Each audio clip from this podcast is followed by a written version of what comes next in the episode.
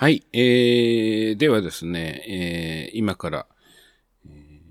滝田番上手をね、えー、再生します。で、再生しながら、えっ、と、オーディオコメンタリーを撮っていきますので、えー、もしですね、皆さんも滝田番上手のブルーレイをお持ちでしたら、一緒に再生してみてください。えっ、と、滝田版じゃなくても、その上手が見られる環境の方は、一緒に再生ボタンを押していただけると、えっ、と、タイミングが、話のタイミングが合うんじゃないかと思います。えー、では、押します。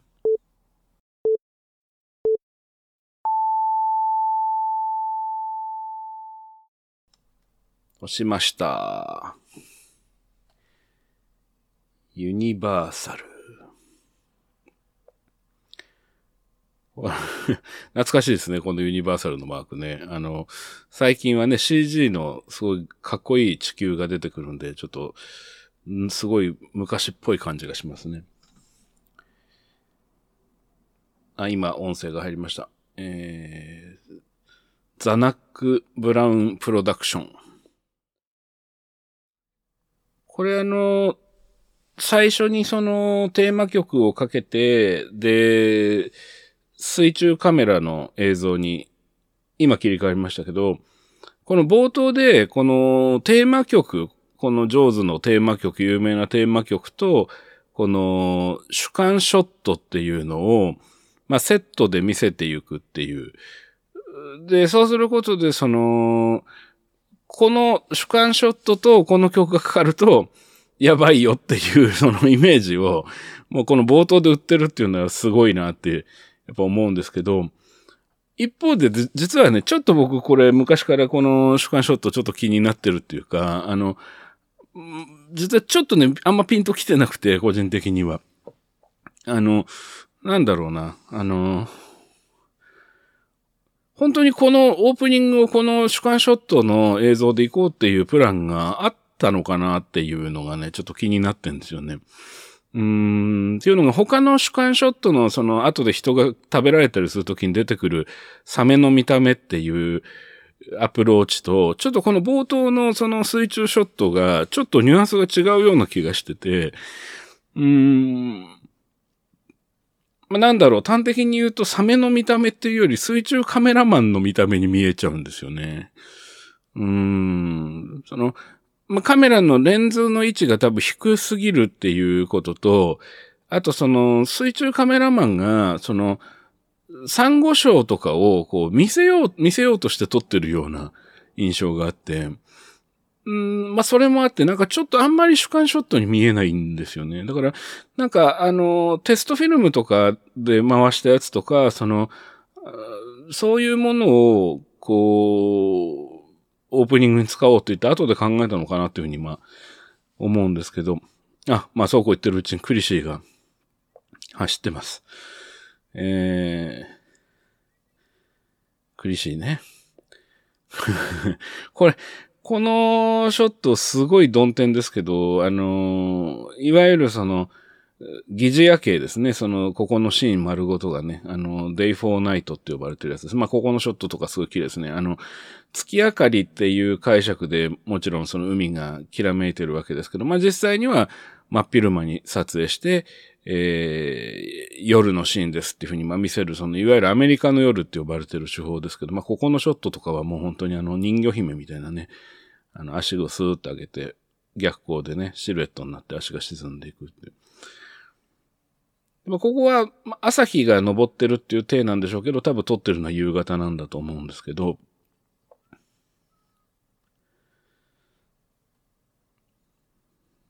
あ、ここですね。こ、ここで、その、初めて本編としてはサメの主観ショットらしき絵が入ったということですよね。これもすごいいい時間帯に撮ってますね。あの、真上に太陽が来てないとああいう風に撮れないんで、あおそらく本当に真っ昼間、あの、お昼の12時とか1時とかに撮ってんだと思うんですけど。で、これですよね。やっぱこの、このクリシー役の女優さん、まあ実際はこの人はスタントウーマンなんですけど、あの、役柄も演じてるってことで。まあでもそのスタントウーマンの人にこのクリシーの役をやってもらったっていうのは、あの、ものすごいこうオープニングとしては力強い結果につながってますよね。あの、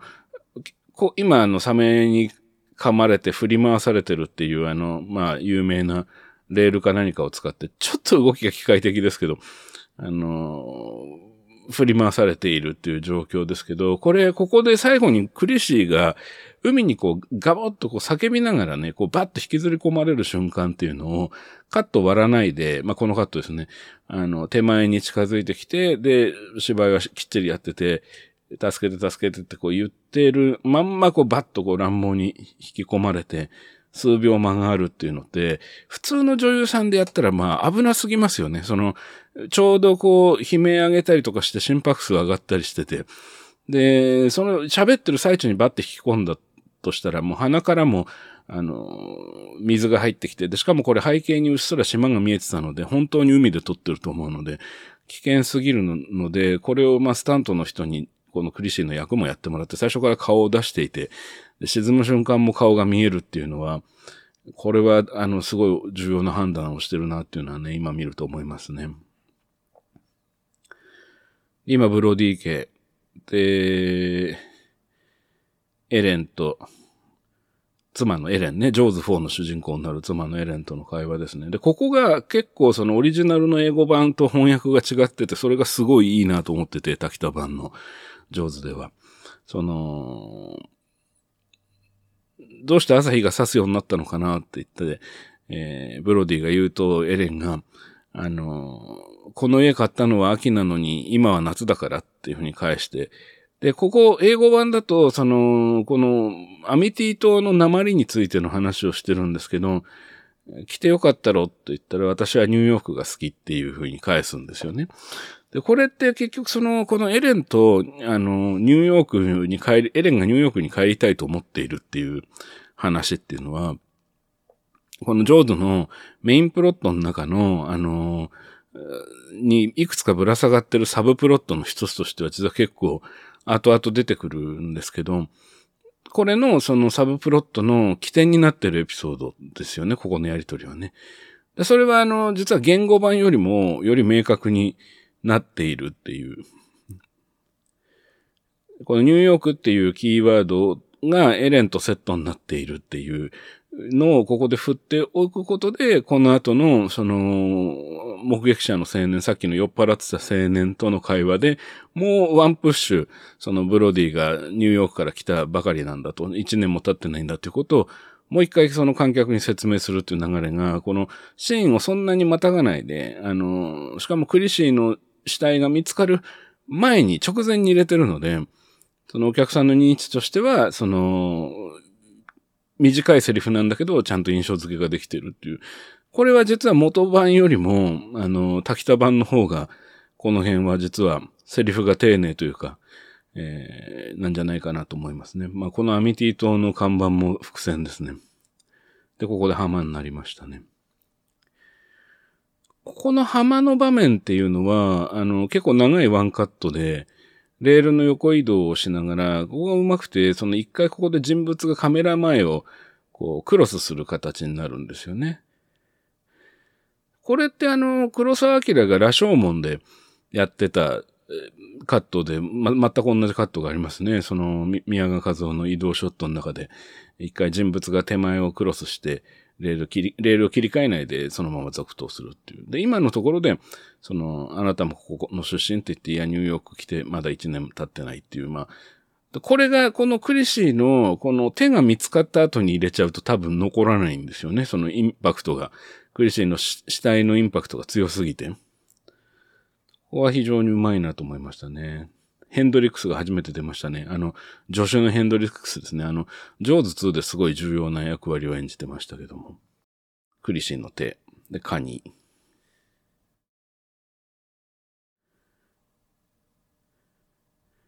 で、ここでため息をついたロイ・シャイダーが海を見つめるっていうバックショットですね。ここれって実を言うと後で、その、マイケルが食われそうになってギリギリ助かった時にもう一回このシーンに近いことを反復する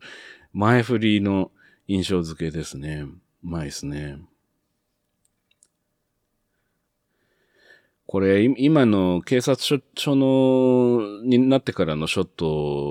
ト、手前にその青年がいて、奥にヘンドリックスがいて、で、下手からその秘書が入ってきて、で、その秘書の動きにつけて奥の所長室に入っていくっていう流れっていうのは、あの、まあ画面がシネマスコープだっていうのもありますけど、情報量がすごいこう、巧妙で、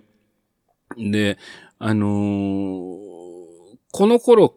から、あとその、多分、インディ・ジョーンズの魔球の伝説っていう85年の映画ぐらいまでって、スピルバーグが基本的に、その現場のその標準レンズに指定してるのが 28mm レンズなんですよね。その 28mm レンズっていうのは、あの、ものすごい広角なわけではないんだけど、でも広角っていう。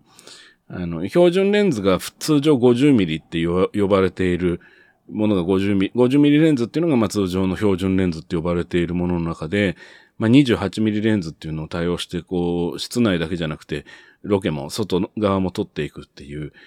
やり方をしてますけど、それはやっぱりこの情報量を、こう、画面の中にどれだけ入れられるかっていうことに、すごくこだわってたんだと思いますね。とはいえ、今の、あの、この街をこう、歩いていくロイ・シャイダーを、こう、ちょっと天病的に見せていく中で、検視官と、あともう一人あの人の役職はちょっとわからないんですけど、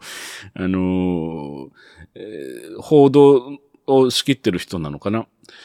あの人がこう、たまたまロイ・シャイダーが前を通るとちょうど建物から出てくるっていうのが2カット積まれてますけど、これはちょっとね、あの あまりにもカートゥーン的じゃないかなと思って、これも昔からちょちょっと気になってるんですよね。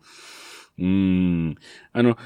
全部をこう、つなげようとするっていうのはわかるんだけど、その、結局、この後の、その、市長から詰め寄られるところで全員揃うので、あそこで初めましてでも全然大丈夫なんじゃないかなって思うんですけど、ちょっと違和感が今見るとありますね。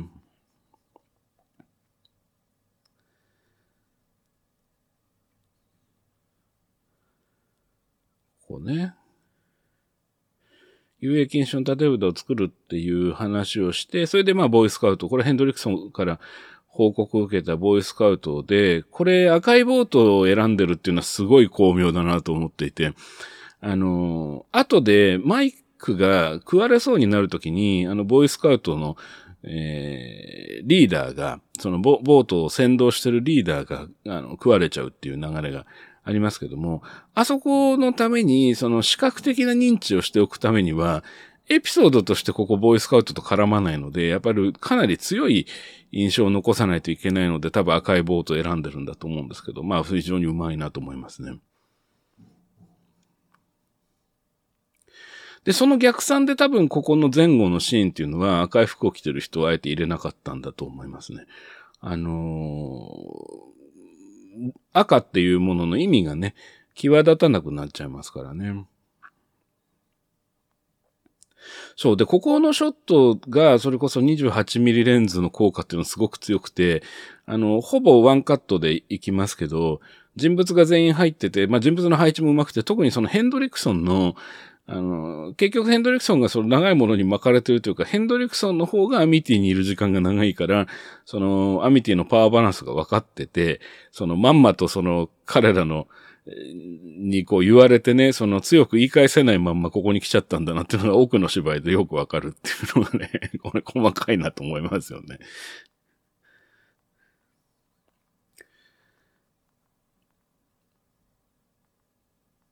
これはあの、縦構図でうまい、あ、ここうまいですね。あの、市長がその、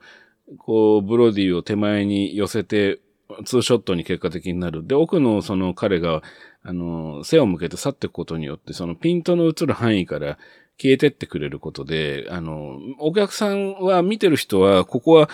所長と市長のツーショットだったっていう錯覚を起こすんですよね。だからこう、ブロディが前半何と戦ってるかっていうと、サメじゃなくてこの市長を代表とする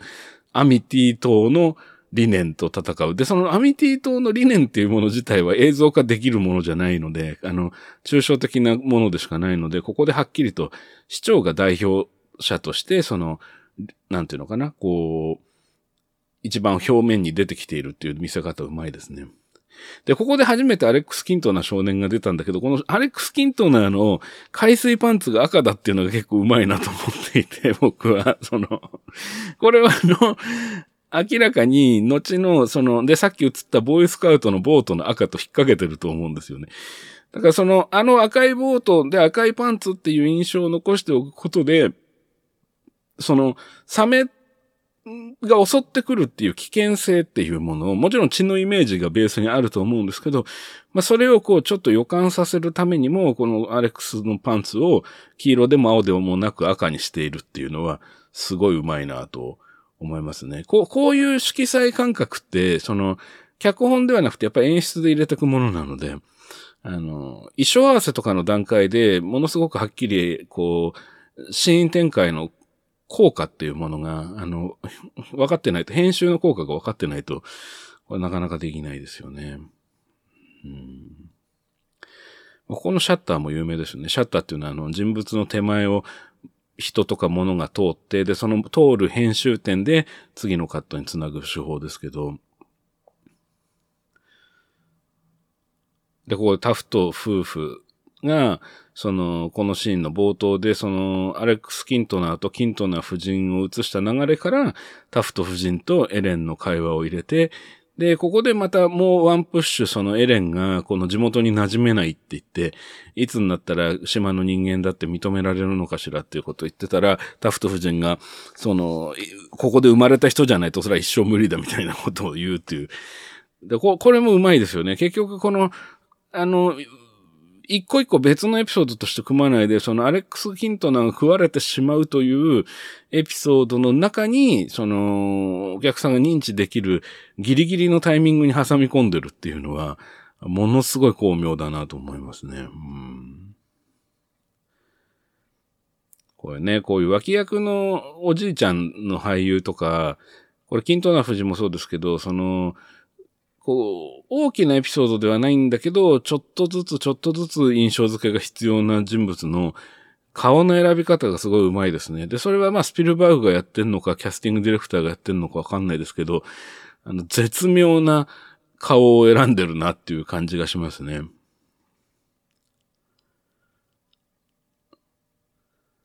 ティペット。ティペットね。で、ティペットっていう犬がいなくなってて、そう、加えてたはずの木の棒だけが浮いてると。これ、これはあの、ジュラシックパークで後にまた同じことやってましたよね、スピルバーグがね。あの、羊が食べられて、ヤギか。ヤギが食べられた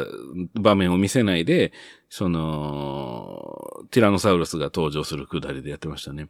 ここのね、主観ショットは怖いですね。この、で、これが怖いですよね。この、かなりの望遠で撮った、その、サメがこう、バッとこう、体をなんて言うんだろう、反転させるのが一瞬見えるっていう。あ、ヒッチコックのめまいズーム。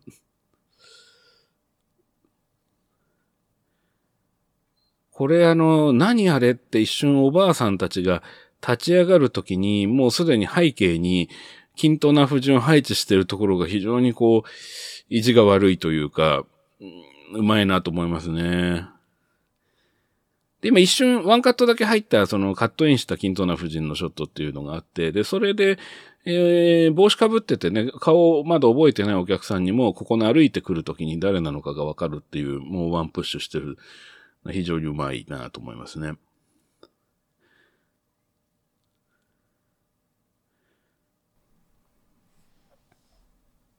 で、ここで水曜ロードショーってなったんですよね。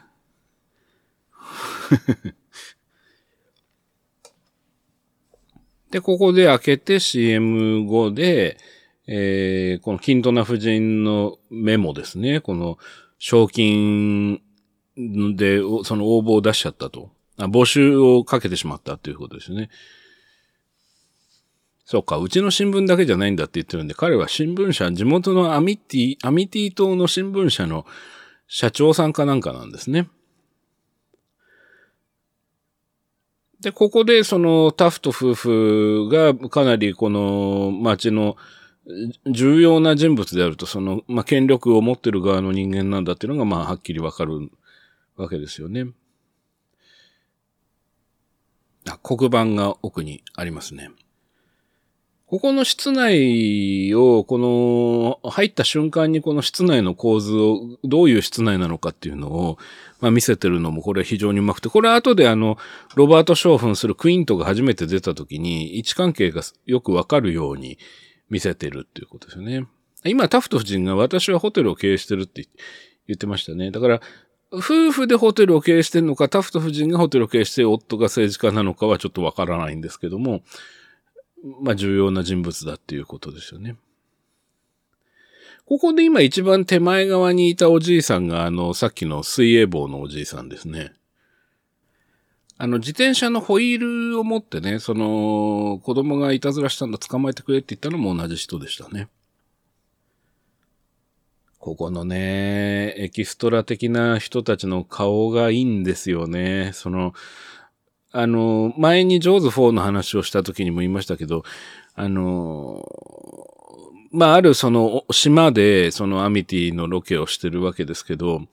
その地元のその人たちを大量に雇ってるんですよね。その、まあ、キントナ夫人はその役をやったそのリー・フェイロさんという女優さんは、その、えー、地元のその演劇学校の先生ですけど、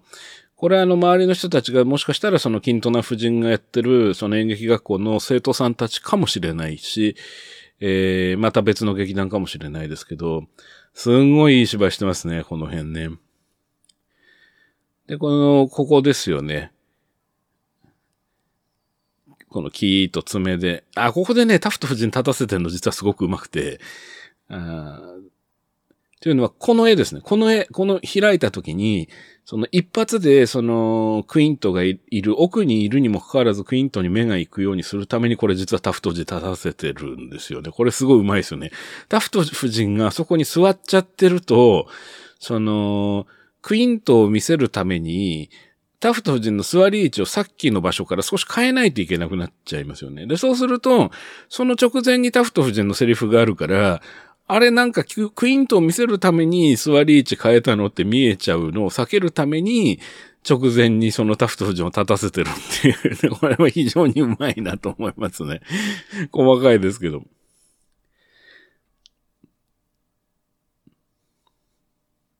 ここのね、あのー、北村和夫さんの芝居がややこしいんですけどね、クイントっていうより北村和夫さんの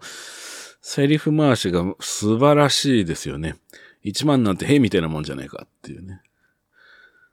うん。こういうタイプの人間もこの島にはいるんだっていう予感を全くさせてこなかったっていうのは、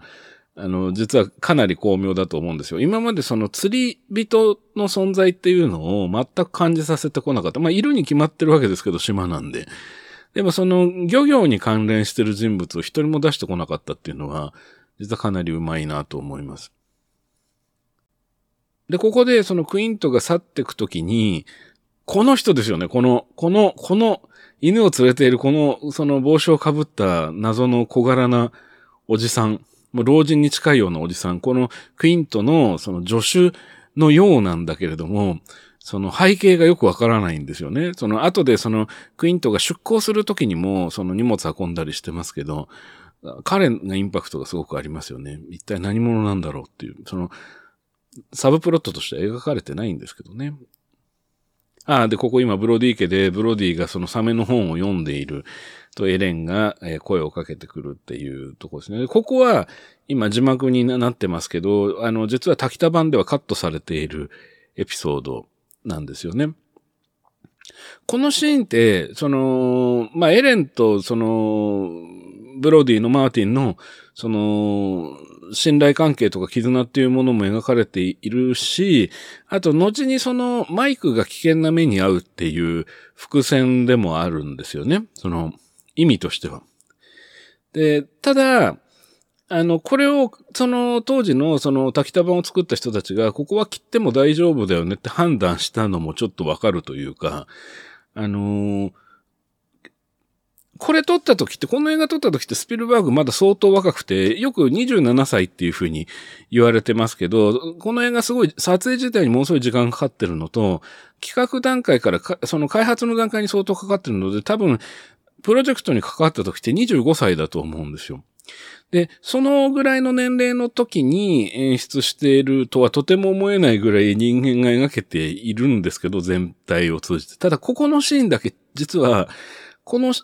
ーンの最後のとこですね、この今、その、マイクを怒鳴って、マイクとショーンを怒鳴って、で、それに対してエレンがそんなに怒んなくてもって話をした後に、エレンが、その、サメの資料を見たら、サメがボートに噛みついてるのを見たので、そのパパの命令を出なさいって叫ぶって言って、ここで終わるって。まあ、ちょっとそのクスッと笑っちゃうような演出で終わってますけど、実は、その、こ、この後どうなるのかっていうのが見えないんですよね。その、この、ちょっとクスッと笑うっていうところで終わるっていう、その、シーンの終わりが、その、の、その、なんていうのかな、こう、意図みたいなものが、すごく立ちすぎちゃってる場面でもあって、他の場面っていうのは全部、その、その、もし、カメラがカットしなくても、その後この人たちはこういう行動を取るんだろうなとか、こういう会話をするんだろうなっていうのを感じさせるんですけど、今の場面だけが、あの場面のためにある終わり方になってるっていう。で、その辺が若干の、その、なんだろうな、こう、そろそろユーモアが必要だって思って、こう、ちょっとクスッと笑える場面を入れるという意図は分かりつつ、まあ、若干その若、若さを感じる部分でもあって、で、ここでまたもう一回そのロイ・シャイダーがその本を読んでいるっていう場面が入るので、さっきの場面は切ってもいいだろうっていう判断を多分、滝田版の制作者たちはしたんだと思うんですけど、まあそれは僕はすごく的確なんじゃないかっていうふうに思いますね。で、スピルバーグって実はすごいこうお客さんの認知っていうものをよくわかってて、そのどういうふうに興味を持続させるかとか、どういうふうにシーンとシーンをつなぐと、その前見たシーンの情報を活かして次のシーンに類推が働くかっていうことに関しては、ものすごい考えているがゆえに、その日替わりしてたり、その光が変わってたりしてても、普通に混ぜちゃうっていう傾向があって、今の場面が典型で、その、今ロイ・シャイダーが本を読んでた場面の背景がデイライトになってるんですよね。その、あれ多分、その、さっきのエレンが声かける前の下りとして撮ってるか、あの、あるいは別場面としてそもそも設定して撮っているデイシーンの昼間のシーンとして組まれていたシーンのはずなんですよね。で、それを多分編集の段階でテレコして、テレコっていうのはその場所を入れ替えて、で、ここのその、えー、三千ドルに目がくらんだ人たちが、その、こっそりサメを捕まえようとして、えー、いるっていうエピソードの間に挟むことで、あの、この人たちが食われちゃうんじゃないかっていう風な不安を生むために、その観客にそのサメに実際食べられた人の傷跡とかを見せて予感を煽るっていう風に、まあ編集段階で作った場面だろうなという気はします。だから、シーン構成の仕方としては、あの、すごくよくできてるんだけど、よく見ると、後ろがデイライトで別日。でもそういうの全然気にしないスピルバーグっていう。で、お客さんも見てて普通に気にならないっていうね、この辺がね、やっぱりね、回数見ていくと見えてきてすごく面白いなって思いますね。で、ここね、ここもちょっとクスッと笑える場面ではあるんですけど、面白いなと思うのは、あの、ここも単独の場面として成立してるんだけど、ロイ・シャイダーたちが感知してない場面ですよね。基本的には。なので、まあ、そのギャグ的に終わっても全く問題ないんだけど、まあ、それをここでヘンドリックスが、その、報告するという形で繋いでいるっていうまあ、今吹き替えギャグがありましたね。あの、肉、肉を持ち出したのがバレたら憎まれるっていう、あの、吹き替えギャグが入ってましたけども、こう、こういうのもでもね、当時の茶の間的にはね、ものすごい効果がありますよね。やっぱりこう、身近な感じがする。あ、で、ガードナーとフーパーがセットで出てきましたね。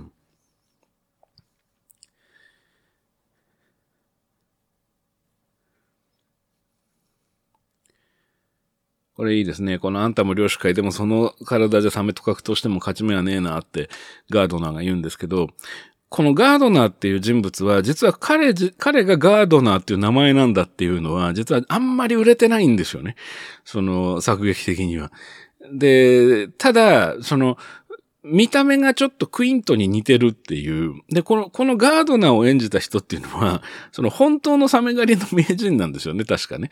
それをキャスティングしてるんですよね。で、この人をモデルにしてロバート・ショーがクイントの役作りをしてるっていうのを僕どっかで読んだことあるんですけど、それはすごく腑に落ちるというか、だから似てしまうんだなっていう。でも似てしまってるがゆえに、このガードナーがどういう人物でどのぐらい優れてるのかっていうのが、この辺の流れで売っておかないと、実は後でガードナーのボートが見つかってフーパーが潜って、その、そこで例の有名な突然生首がバーンって出てくる。まああれは実はガードナーの生首なんですけど、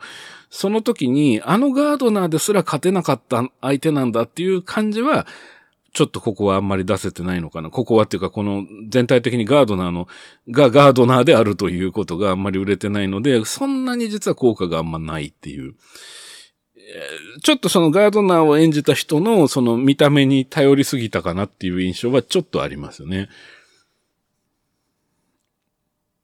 こうあの今ヘンドリックスとやり取りをしてるとこにフーパーが入ってきて、フーパーとブロディが初めてちゃんと話をするっていう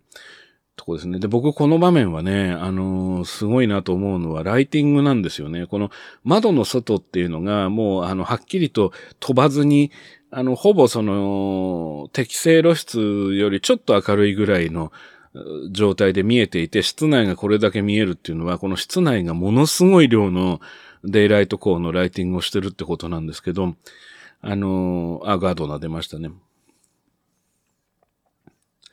まあ、なんとなく凄腕だっていうニュアンスはわかりますけど。で、さっきのその室内のライティングで言うと、あの、多分、あそこをあれだけ明るく照らしてカットを割らないってなったら、照明部相当焦ったと思うんですよね。マジっすかっていう。で、で、その時に多分、持ち道具のスタッフも焦ったと思うんですよね。というのは、その、ロイ・シャイダーのメガネをメタルフレームにしてしまってよかったんだろうかっていうことが多分現場で問題になったと思うんですよ。その、要は、その、室内用のライトをめちゃくちゃ反射してしまうので、あとあの、レンズにもライトが実はちょっと映ってるんですけど、あんまり俳優が動きすぎると室内に当てたライトが全部その彼のメガネのレンズに映ってしまうし、あとメタルフレームのその外、フレームの部分が反射を起こしてものすごい際立ってしまうっていう不自然さが出てしまうので、どうしようっていうのは結構ね、あの、現場は悩んだんじゃないかなと思ってね、あの、見てましたけどね。あ昔は気づかなかったですけどあの、自分がその照明部の仕事とかするようになってから、このさっきの場面を見ると、ああ、大変そうだなと思って、ちょっと見てました。で、ここでさっきの検視官とともに、その、えー、フーパーがいかに優れてるかっていうのを見せる場面ですね。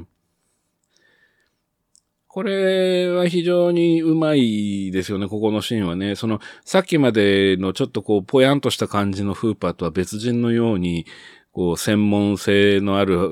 発言と態度っていうのをこう、まあ見せていく。で、それでいて今のここでタバコは吸わないでくださいっていう、ああいうところにこう、キャラクターが出てて面白いですよね。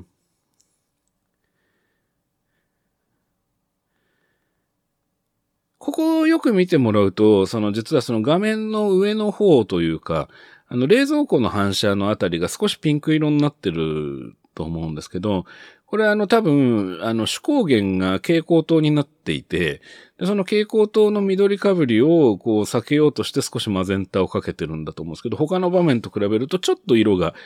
濁ってる印象がありますね。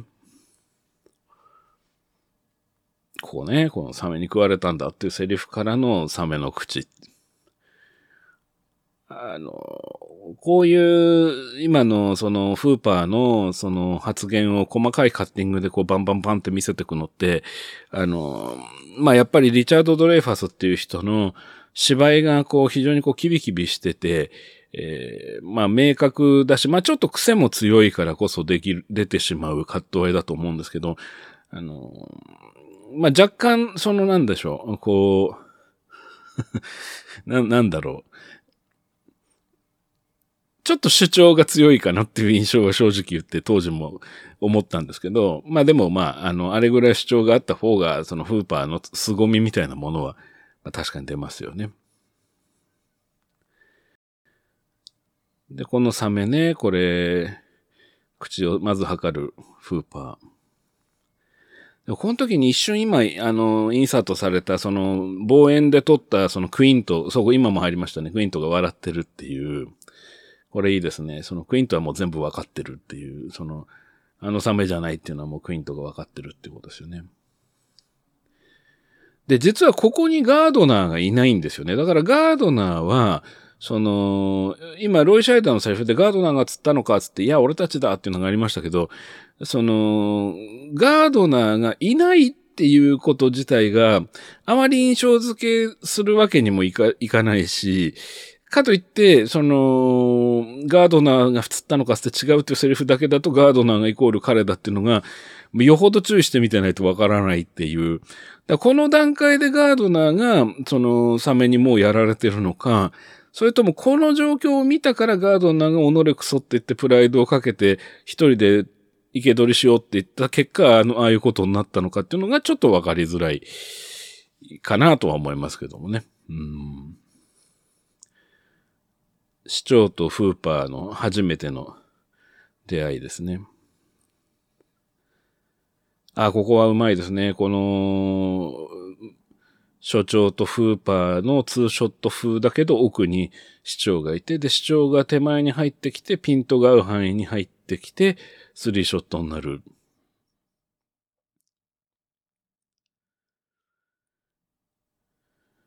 顎の直径が例の遺体と合わないっていう話ですよね。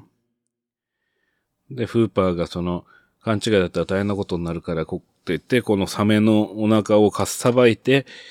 中のものを見ようっていう話になりますね。で、まあそれを市長が止めるっていうくだりですね。まあでもここはうまいですよね。ここの市長は本当うまいですね。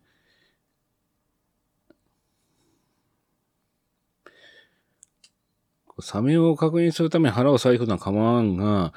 この大変な人だかりを見たまえと腹を切り裂いた途端に食い違えた子供の死体が転がり出たらどうする気だっていうセリフから市長の目線で見せてって、ポンと返すと均等な夫人って、まあこ、ここの流れはね、本当にこう、見事だなと思いますよね、いつ見てもね。あの、均等な夫人をどう出すかっていうのは結構難しかったと思うんですけど、で、ロシアイダをビンとすると、その周りの、そのガヤもやむと。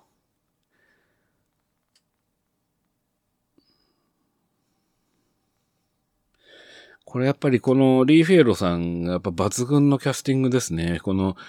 キントナ夫人。で、そのこの一緒にいるキントナ夫人の夫なのであろう人物っていうのが、あの、年齢がかなり高いっていうところがね、あの、まあ、リアルというか、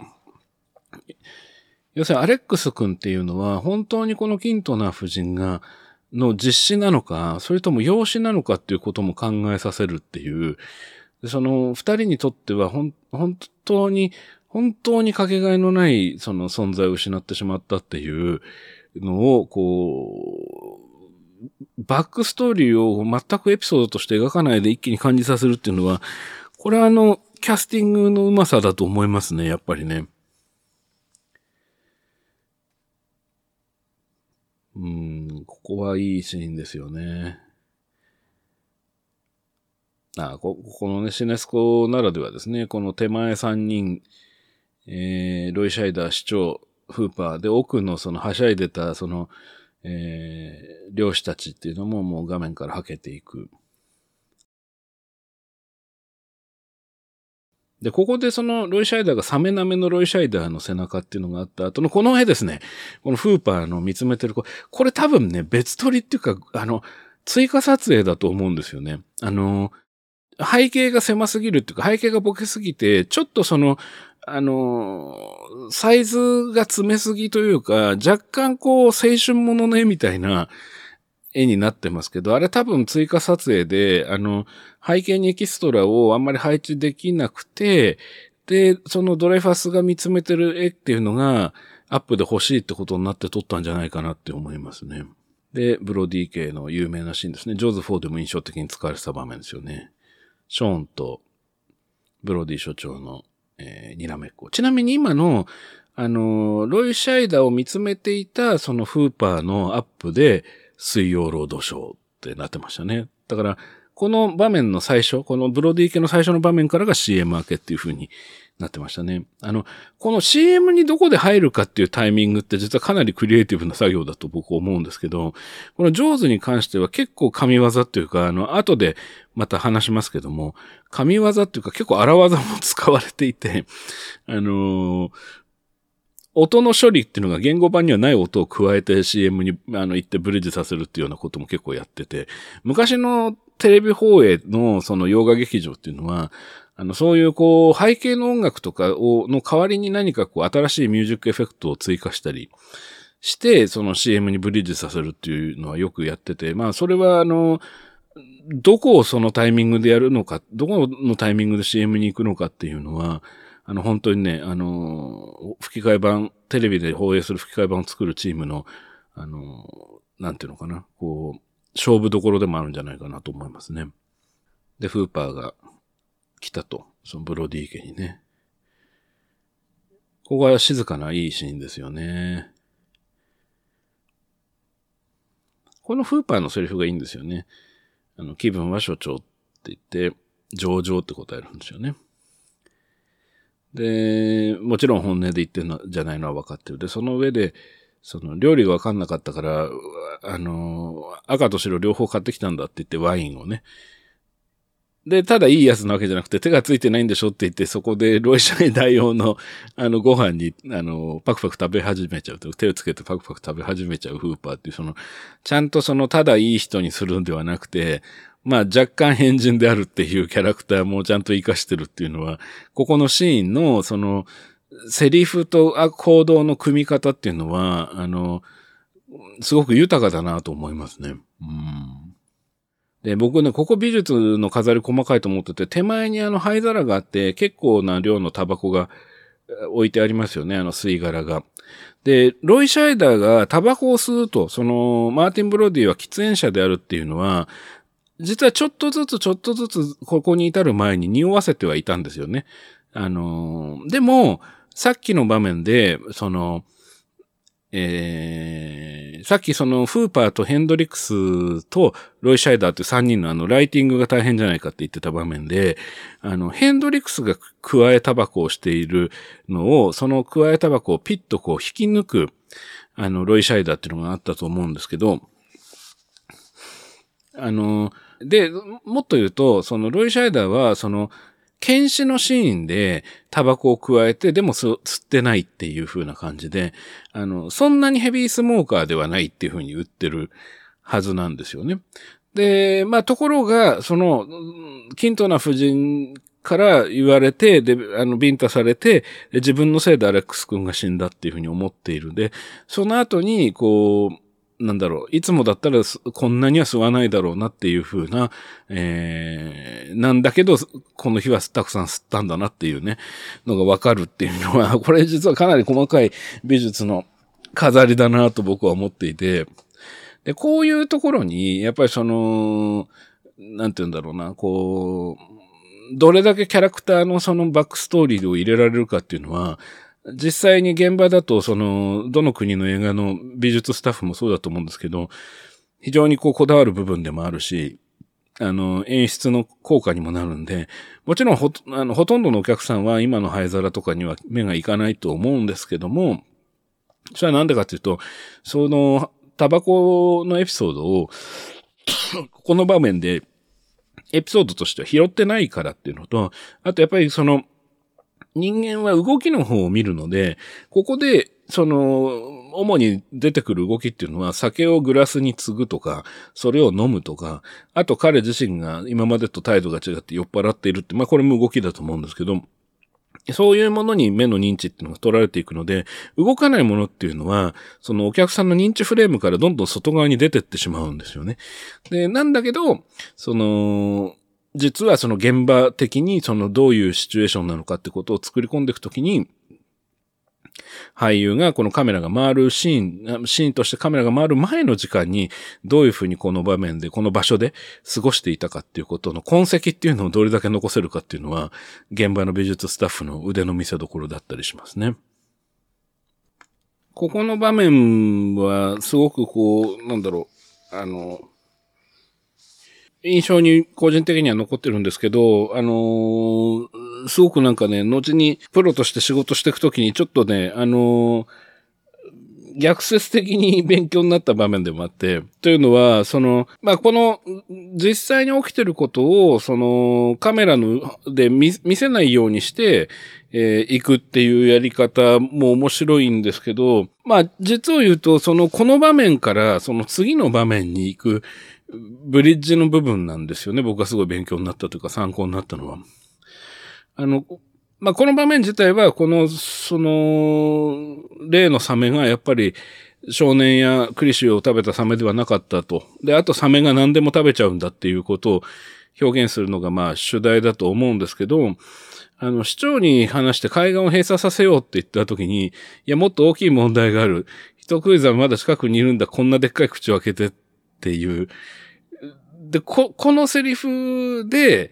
朝までになんか確かめる方法はないかなって言って、その、ここからその二人が深夜に、まあ、ボートで、その、サメを探しに行くっていう。で、これ実は多分、このサメを探しに行くっていう場面と、あと、その、その後に、そのガードナーの死体を見つけてしまってびっくりするっていうショックシーンを入れるっていうことが、多分第一義になっていて、で、そこに行くには、実はちょっと無理があるんですよね。あの、今の、その、市長に報告しようって言ってから報告しないで出かけていくっていうのに。で、そこはちょっとね、実は勢いで行っちゃってる部分があって、で、そうこうしてる間にもサメがでっかい口を開けてるんだっていうセリフだけでは本当はいけないはずなんですよね。その、夜中に真っ暗の中でリスクを背負う理由がないんですよね。で、それで、そこをどうやって、その、飛び越えてるかっていうか、どうやって気にさせない、なるべく気にさせないようにしてるかってなった時に、実はあの、あのサメの死体から、その、フーパーが移動を先に始めてしまって、それをロイシャイダーが追いかけるっていう形にして、はしごみたいなのを降りていくっていう、その、動きの方に、あの、目を、あの、お客さんの視点を誘導して、あの、先にどんどん進めてっちゃうって。で、そ、そこに移動ショットを使って、さらにカメラ自体も動いてるっていうふうにすると、見てる人はもうその先の方にどんどん気を取られていって、実はその直前の、あの、市長に報告しなきゃっていうのを、こう、飛び越えるロジックみたいなものが、論点のすり替えが起こってるっていうことを、まあ、忘れちゃうっていう。で、これはね、あの、本当はあんまりいいことじゃないんだと思うんですけど、あの、実際にその仕事で映画とかテレビドラマを作ってると、まあこういうその、これに近いような事態っていうのは結構起きるので、あの、そういう時に、まあちょっと参考にしてる部分ではありますね。あんまり必ずしもいいことではないと思うんですけど。で、この夜のね、その、ボートのシーンで、まあ、今ちょっと前にあった会話の、要するにその、金持ちなのかって聞かれて、フーパーがうんって言って、どのぐらいって言われた時に、僕個人でか、僕個人でか一族でかって聞き直すっていうね。これ、これはすごいいいセリフだなと思いましたね。あの、なんだろう、あの、本当はこれあの、このボートが、あの、フーパーのボートが、このアミティにあるのが本当はおかしいんですよね。あの、彼はそのボートに乗らずにやってきたはずなので、このボートが登場するには、フーパーはどこかに行ってこのボートを持ってこなきゃいけない。あるいは誰かから届けてもらわなきゃいけないはずなんですけども、えー、そこをこう、話の勢いで飛ばすためにも、えー、今のフーパーと、その、所長のやりとりっていうので、こう、気にさせないようにするっていう風に、うまく飛ばしてるっていう意味もあると思うんですよね、作劇的にはね。これね、あの、ガードナー本人もなんだけど、このガードナーのボートのね、デザインが、やっぱり、そんなに売れてないんですよね。うん。で、ここで今、あの、島に引いてこうしたらいいけど、それじゃ手遅れになっちゃうかもしれないって、これも、ちょっと実は無理をしてて、その、この時間に、その周りにサメがいるかもしれないって言っているにもかかわらず、自分で言ってるにもかかわらず、フーパーが。で、自分で潜るっていうのっていうのは、まあ、後のその、あの、なんでしょう、檻に入って潜るっていうことを考えると、うん、ちょっと、ちょっと苦しいかなっていうのはね、正直思うんですけど。うん。まあ、ディスってるわけじゃないんですけどね。あの、全然、その、初見は全然気にならなかったんで。まあ、ただ、今見るとちょっと気になるかなっていう気はしますね。まあでも見せ場としてね、そろそろショッキングな場面もないとねっていうのはわかるんですけどね。まあ要はアレックス・キントナ君が、あの、ああいう目に遭うところまでがものすごいサクサク進んでたっていうことを考えると、まあ今もうその50分近くになってるっていうことを考えると、まあ、その、プロデューサーとしてはそろそろなんか見せ場が欲しいなっていうのはわかるんですけどね。ただ、やっぱちょっと違和感がありますね。ここの今、あの今歯に懐中電灯当ててナイフで取ろうとするところですけども。うん。というのもね、実はね、ここだけちょっとルール違反を犯してて、あの、後のその子供がふざけてサメ騒動を起こすくだりとかでも、あの、例のジョーズのテーマはかかってないんですよね。その本当にサメが現れる時にしか、あのテーマは書けないっていうルールをここちょっと破ってて、今のそのガードナーの首のアップになる直前に少しだけやっぱりそのテーマ曲の旋律がかかってて、あたかもフーパーが襲われるんじゃないかっていう不安を煽っててるんですよね。だからやっぱちょっとこの場面っていうのが、うん、無理に入れたショックシーンっていうかね、ちょ、若干後付けの印象を受けちゃうんですよね。うん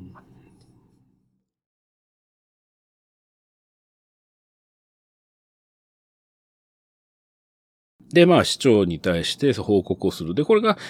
この前のスリーショットによく似た構図なんだけど、その市長と、あ所長とそのフーパーの位置を逆にしているっていう。でもまあこれはさっき見た構図をあえてもう一回踏襲しているってことですよね。あのさっきのあの、えー、均等な夫人が現れる直前のスリーショットですね。で今位置関係が変わりましたね。これがうまいんですよね。それはなんでかっていうと、その、さっき市長の眼差しから均等な夫人にポンって切り返したのと一緒で、この、実はサメの看板がいたずらされてるっていうのは、この3人の位置からはもう見えているはずなんだけど、観客にはフレームの外で認知できてないっていう状態に意図的に作っている。んですけど、これもさっきのその均等な夫人につなげたのと一緒で、市長が誘導して、その看板につなげようとしている。ので、えー、この市長と彼らの位置関係っていうのが、まあ、2対1になるように作ったり、えー、位置が逆転してパワーバランスが変わったりっていうふうに、こう、ちょっとずつちょっとずつワンカットの中で、えー、の人物の配置演出をしながら変えているっていうのは、まあ、すごいうまいなと思いますね。で、これも、その、うまいのが、その、フーパー対市長っていう構図にして、所長が一回フレームアウトして、で、そのまんま、こう歩きながら、先にエキストラを奥に入れておきながら落書きの方に持っていくっていう。これは本当にうまいなと思いますね。あの、子供の頃はすごく自然に見てたんですけど、やっぱ自分がその実際にその映像作品を仕事で作ったりするようになると、どうしても現場にあるものっていうのは、例えばここで言うと看板っていうのはあれだけ大きくあるっていう状態で、俳優が、あの、リアル、リアリティとして納得できる立ち位置で芝居を始めたときに、あの、どのタイミングであの看板が目に入ったことにするのかっていうのっていうのは、結構難しいんですよね。その、本当は、だから看板があるから看板を最初からフレームに入れといて、サメの背びれを見せないような立ち位置にさせるっていう、ちょっと無理したことをやったり、あるいはカットを割ったりっていうふうにするんですけど、まあ、ここは、あの、実は、あの、ワンカットなんですよね。このワンシーンはワンカットでやっていて、視点の誘導っていう方法を使っていると。で、ここで初めてカットが割られたんですよ。長いシーンなんですけど、実は2カットしかなくて、で、あくまでもメインはこの市長と、あの、市長を、なんだろう、代表としたそのアミティっていう、えー、概念と、アミティ党の理念というか、そういう概念と向き合わなきゃいけない所長っていう絵。それからそこには、その枠の外にいるフーパーっていう風にカットを変えるっていう風にして、こう対立構造をはっきりさせるっていうの、これはね、相当実は考え込まれたシーンだと思うんですよね。何気ないシーンなんですけど。で、こっからその、島にやってくる人たちのモンタージュ、プラス、その、えー、二人だけ、その、フーパーとその所長だけが事態の大変さっていうのが分かっているので、まあ、なんとかしようと奔走してるっていうのが、まあ、クロスカッティングで描かれていくっていうことですね。これはまあ、いわゆるその物語を前に進めて、早く展開させるために、あの、ロッキーがトレーニングする場面と、その、アポロがトレーニングする場面とかを交互に見せるのと、まあ、同じ手法ですね。でちょっとだけね、僕実はね、気になっているのは、あの、アミティっていう土地の大きさっていうんですかね、その、土地としてのサイズ感っていうんですかね。これ今すごい大きい、その、えー、フェリーが出てきましたね。で、あとロールスロイスが出てくるのもすごくインパクトがあるんですけど、そのアミティっていう土地が、もうちょっと小ぶりなのかなっていうふうに、まあずっと思っていたので、ちょっとその、こ、ここまでの、その大規模な客を受け入れられる、えー、海水浴場というか、その、そういう土地なんだっていうのは、ちょっとこの場面を見てね、若干違和感を覚えたところではあるんですよね。っていうのも、実際ここから始まっていくその一連のビーチ周りのシーンで、置かれているエキストラの数、そのフレームに入っている、その海水浴場のサイズ感と、ちょっと今の、その、島にやってくる人たちの、その、大きなイメージっていうのが、若干マッチングが悪いなっていう印象を受けるんですよね。うん。あ、出ましたね。テレビレポーター。この人があの原作者のピーター・ベンチリーっていう人ですね。ピーター・ベンチリーがなぜかテレビレポーターを役をやっているという。で、これあの、ピーター・ベンチリーのその原作小説って、あの、映画を僕見てから、何年か経ってから読んだんですけど、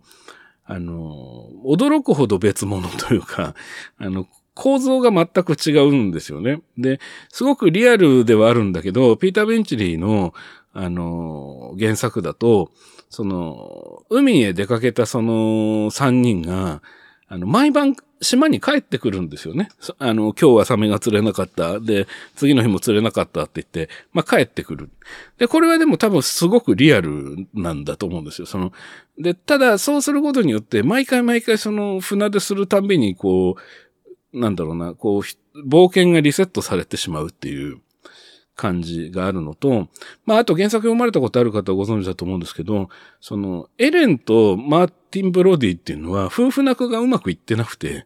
もともと。で、その、マーティン・ブロディ自体も、このロイ・シャイダーが演じてるような、ん、タイプの人間ではなくて、もうかなりこう、なんだろう、中年太りで、まあ、ちょっと堕落した人間っていうふうに描かれていて、まあ、リアルはリアルなんですけど。で、その上で、エレンとフーパーが不倫をしてしまうっていうサブプロットがあるんですよね、小説の中に。で、これがサブプロットなんですけど、結構重要な、まあ当たり前なんですけど、マーティン・ブロディのメインプロットに影響してしまうし、船で沖に出てる時にマーティンと、その、フーパーの間に、あの、溝も当然できますから、あの、事実上かなりメインプロットに途中からなってきて、で、なおかつ、その、小説だとフーパーも死んじゃうし、えー、まあ、クイントも死んじゃうし、えー、マーティン・ブロディだけが生き残る。で、しかもサメを爆破して倒すのではなくて、あの、サメは痛覚がないので、その、死ぬギリギリまで泳ぐっていうことで、傷だらけになったサメが、もうその、マーティン・ブロディを噛み殺そうとする寸前に、あの、勝手に死んでしまうっていう、まあ、非常にこう変わった小説で、映画を見てから読むと、なぜこれを映画にしようと思ったんだっていう、まあ非常に映画的ではない小説っていう印象を僕は受けました。ただ、多分、その、この原作権を買ったプロデューサーは非常にクレバーというか、これをその本当に単純なその海洋アドベンチャーに変えてしまおうっていう、ものすごい巨大な人食いザメが現れて、人を襲うって、それを倒しに行くっていう、その単純なその表向きのアウトラインだけをいただこうっていうふうに多分考えてピーター・ベンチェリーと契約をしたんだと思うんですよね。だからまあ、あそこまで変えているにもかかわらず、ピーター・ベンチェリーがレポーターで出てるっていうのがなんかすごい不思議な感じがしてね、もうすごく印象に残ってるんですけど。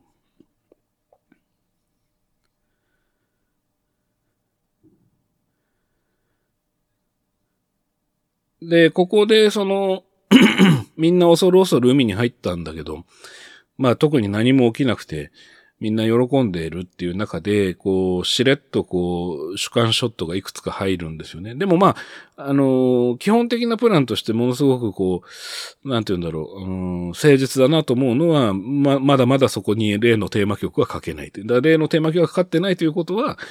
安全なんですよっていう約束は守っている。で、ここで今一瞬その市長のインタビューの直後のカットで、ヘンドリックスとかの、えー、あるいはその辺の、その警備隊の人の、なめの絵の奥で一瞬背びれが映るっていう絵から、まあこのだんだんだんだんこう徐々に、えー、パニックが広がっていくっていう流れに、まあ繋がっていくわけですよね。で、こ、これはあの非常に巧妙だなと思うのは、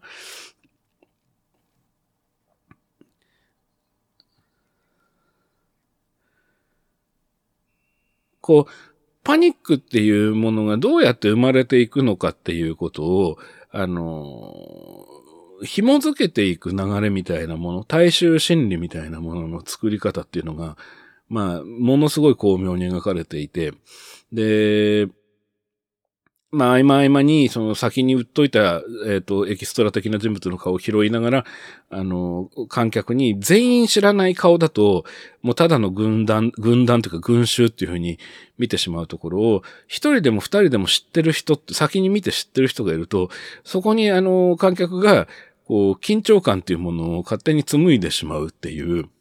で、多くのエキストラはもうほんとただ走ってるだけなんですけども、あのー、踏み付けにされているおじいさんだったり、まあ、さっきの、うん、年配の女性だったりっていうのが入ることで、人事ではないように見えるっていうのは、まあ、非常にうまい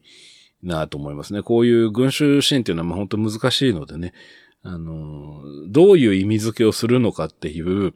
群衆心自体が何の意味を持っているのかっていうことを、ちゃんとこう、前後のエピソードでも、もっと言っちゃえば、その後出てくるエピソードにどうやってこう、ブリッジしていくかっていうのは、結構難しいんですよね。で、まあ、振りとして今一瞬エレンのが子供を呼ぶっていうのがありましたけどもね。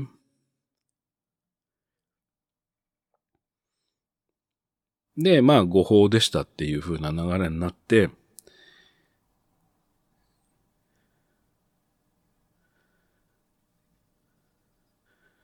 で、ここでポンと出たこの、えー、入江の近くで絵を描いていた美術学生風の女性が、あの、入江にサメがいるって言って騒ぎ出すわけですよね。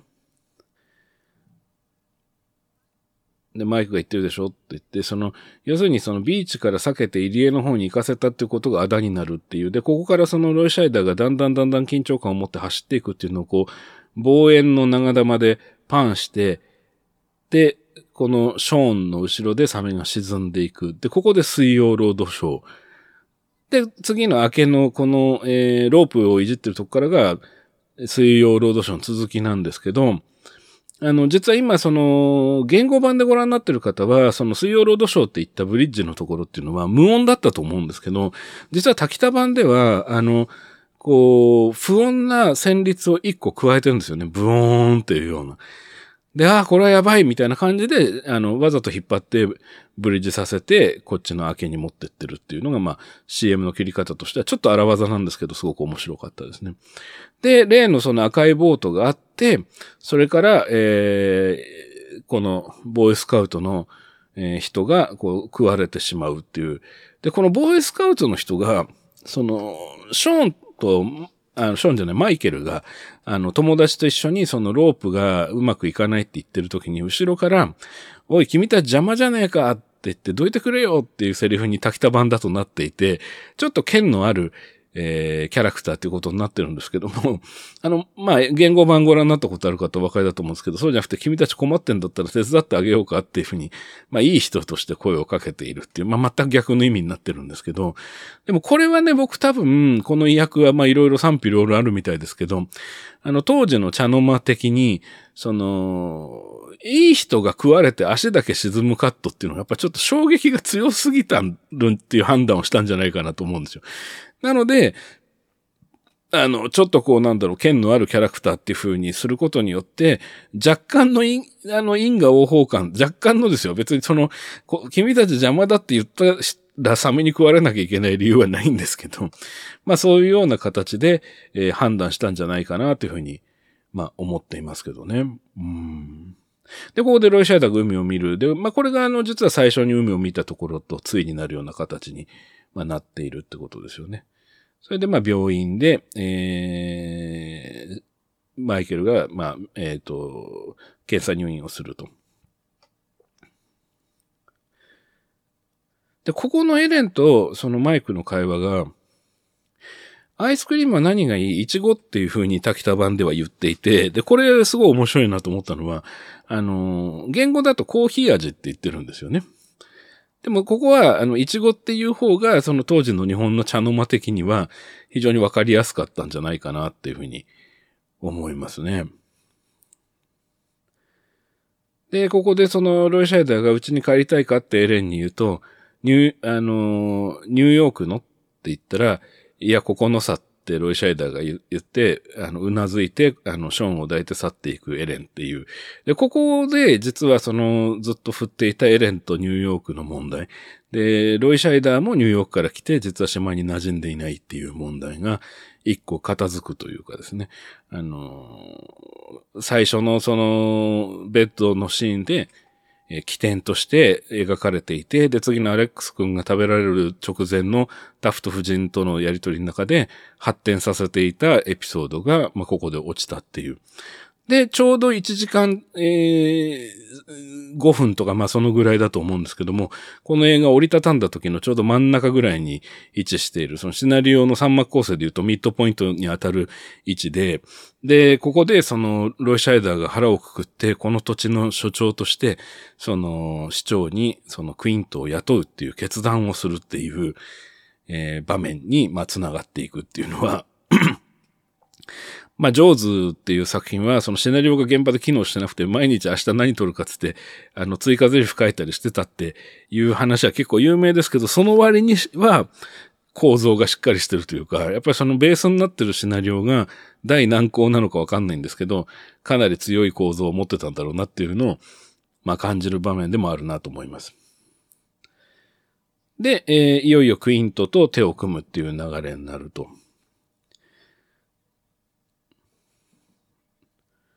で、クイーン、クイーンとの仕事場ですね。サメの口がいっぱいあって。で、まあ、ここにもさっきのそのクイーンとの助手らしき人物が、まあ、いますね。で、ここでそのクイーントが、その、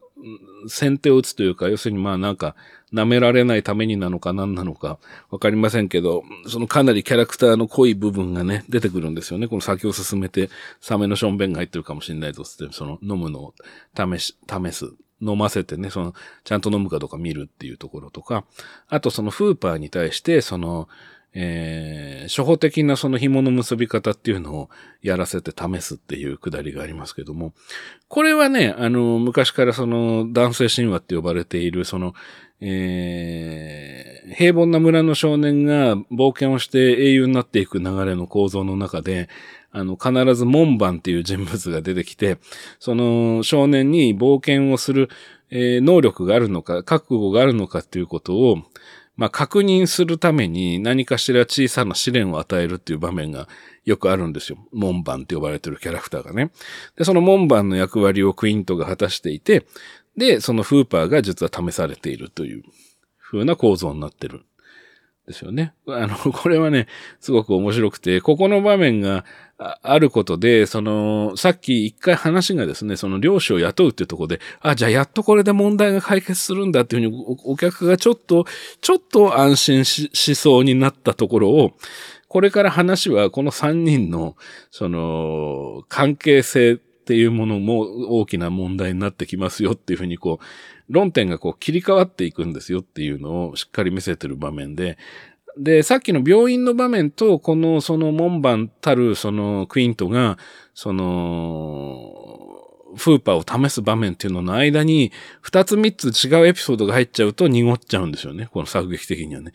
で、これが直結で持ってきてるっていうところが、まあ、すごくよくできている部分だと思います。あの、映画が、その、これまでがホラー映画として進んできた、まあ、パニックホラーとして進んできたのが、ここから海洋アドベンチャーものに切り替わっていくっていうためには、さっきの病院で市長がサインをするっていうくだりと、えー、このクイントと、えー、所長と、えっ、ー、と、フーパーが、あの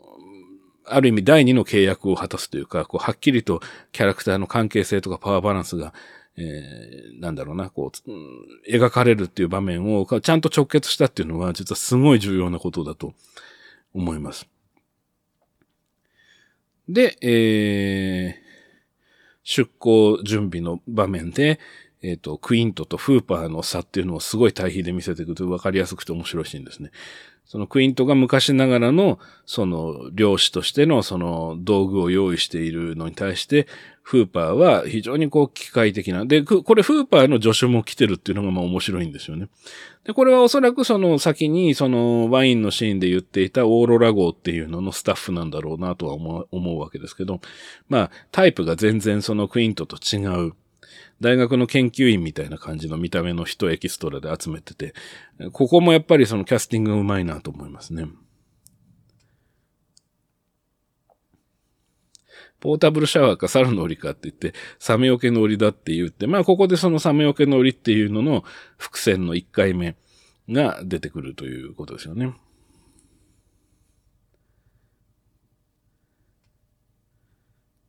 で、もう一つ大事なのは、ここでそのクイントが歌う漁師の歌っていうんですかね。これまあ何か原曲があるんだと思うんですけど、ちょっと僕調べてないんですが、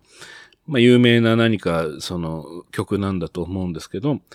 まあこれは、をクイントだけがまず歌っているっていうところからあって、まあこれ後で3人で歌うっていう。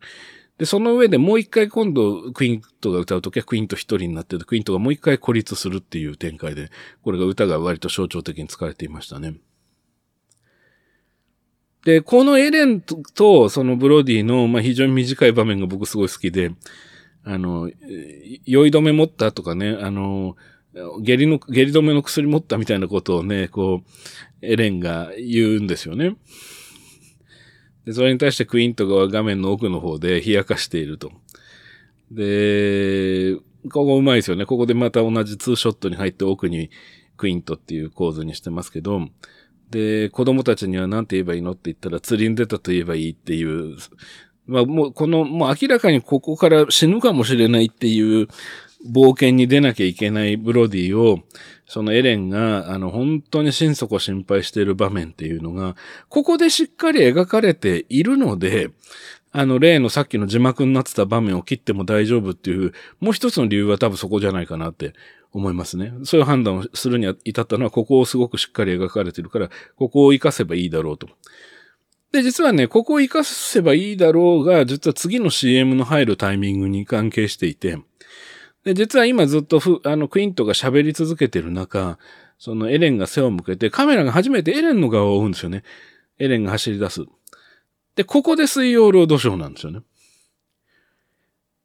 で、このサメの口越しに出港するオルカ号っていうのが水曜ロードショーの CM 明けなんですよね。で、あのー、まあ、後半部がここから始まっていくという流れで、で、あの、面白いのは、この、ここでかかっている、その、ジョン・ウィリアムスの音楽が、今までかかったことがない、非常に軽快な曲がかかるんですよね。軽快な調子の曲ですね。ただ、この曲自体は、実はそのメロディーは、その、この後のハラハラする場面でも何度か反復されるんですけども、あの、実はその前半のその、ホラーパートというかパニックホラーとしての部分には、あの、かかってなかったかっていうと、実はちょっとかかってて、その特に、その、フーパーがそのガードナーのボートを探る下りとかで、ちょっとかかってたりもするっていう。で、まあそれがその楽しそうな、まあの音色に、まあ、あの、アレンジされてて、まあ出てきてるってことなんですけど、まあ実はこのメロディーっていうのは、あの、ここから後半、あの、そのフレーズっていうんですかね、ちょっと専門的な言い方わからないんですけど、まあ何度か何度何度も何度もですね、あの、出てくることになるんですよね。一つのその冒険の象徴として出てくるっていうんでしょうか。まあ、元を正すと、その、ジョーズのテーマの、その途中の部分で、その、いわゆるあの、ダーダン、ダーダンっていうのの先の部分で、あの、これのメロディーっていうのは実は入っているんですよね。ああ、で、今、伏線が、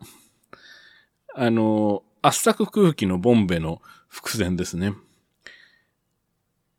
これ、あの伏線っていうものの、その、入れるタイミングとか手法みたいのをすごい考えさせられる場面だなって、いつも思っていて、あの、まあ、こう、全部を見終わってから考えると、この、圧搾ボンベの扱いを気をつけないと危ないよっていう話は、ここと、後でもう一回出てくるんですよね。その、ちょっと俯瞰目のショットで、その、えー、結構追い込まれた状態になった時に、その、えー、ロイ・シャイダーがこう、はしごを登ろうとした時にバーンってサメが動き出して船が傾くっていう時にもう一回圧搾ボンベの伏線があるんですけど、あの、非常にうまいなと思うのは、この、一個前の、その、門番の下りの時の、そのロープっていう話が振りになっていて、で、ロープの使い方っていうのに、こう、今度はブロディが、あの、試されるっていう流れの間に圧搾ボンベを入れることによって、その、あまりこれが、いわゆるその後でトリガーになる重要なその道具なんだっていうふうに、そんなに印象が残らないように、あの、うまく入れてるなと思いますね。あれ以上引っかかっちゃうと、あの、今の現代の映画の和法に見慣れてる人は、あのー、これ使うんでしょっていうふうにやっぱどうしてもね、見えちゃうと思うんですけど。で、ここのその、クイントが、あのー、他の二人は気づいていない、その微妙な変化っていうか、その釣り糸がこうちょっと、ま、巻かれていくというんでしょうか、引っ張られていくのに気づいて、一人だけえー、臨戦態勢に、あの、一足早く入るっていうくだりは、あの、クイントの、その、なんだろう、あの、フーパーとは全く違うサメと向き、の向き合い方をしてきた、え、背景っていうのが、こう、垣間見えるというか、あの、非常にこう、見事なというか、まあ、なんていうんですか、勇ましい場面ですよね。緊張感もあるしね。で、で、まあ、ここを、その、ロープが、その、ロイシャイダーがロープができたっていう瞬間に、こう、ガーッとこう、えー、巻かれる、まあ、引っ張られていくっていうのも、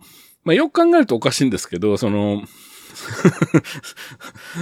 聞こえてたんかいみたいなね。サメ、サメ耳いいんかいみたいな感じも若干しないでもないんだけど、あのー、うまいなと思いますね。こう話がこう動いていく。こう、この後半部っていうのはこういう戦いの物語なんだよっていうのが、まあかなり早い段階で提示されるっていうのは非常にうまいなと思いますね。うん。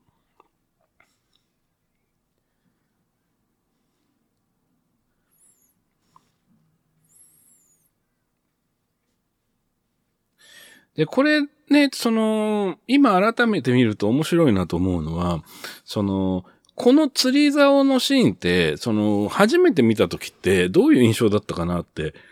思ったかっていうと、その、あの、実はこのクイントとか、そのブロディもそうだし、フーバーもそうだけど、まだ誰も、ここにいる3人は誰一人として本体のサメを見てないんですよね。ただ、観客は、あの、まあ、当時テレビで言うと視聴者は、あの、例のボートが、あの、ボーイスカウトのボートがひっくり返されて、で、そのボーイスカウトの、あの、リーダーというか、その隊長が足をこう食いちぎられるっていうくだりで、あの、一回見てるじゃないですか、そサメが、の顔を。で、ものすごいでかいっていうのが分かってるっていうのがあるので、だから、こんな釣り竿じゃダメなんじゃないのっていう思いと、いやでもこのクイントだったらやってくれるんだろうかっていう、この実際のその彼らが今ここに置かれてる状況より数歩前に客の立ち位置があるっていうような作りになっていて、だから、この、作劇上は、実は、その、なんていうのかな、こう、クイントっていうのが、どのぐらいの力があるのかっていうのを見届けようっていう場面であるはずなんだけれども、実を言うと、もうすでに、それは無理だろっていう、まあ、つまり、その、実際のこの場面でやろうとしてること以上のサスペンスと、あの、まあ、もっと言ってしまうと恐怖心みたいなものも、結果的に入っちゃってるっていうところがね、僕はね、結構面白いなと思うんですよね。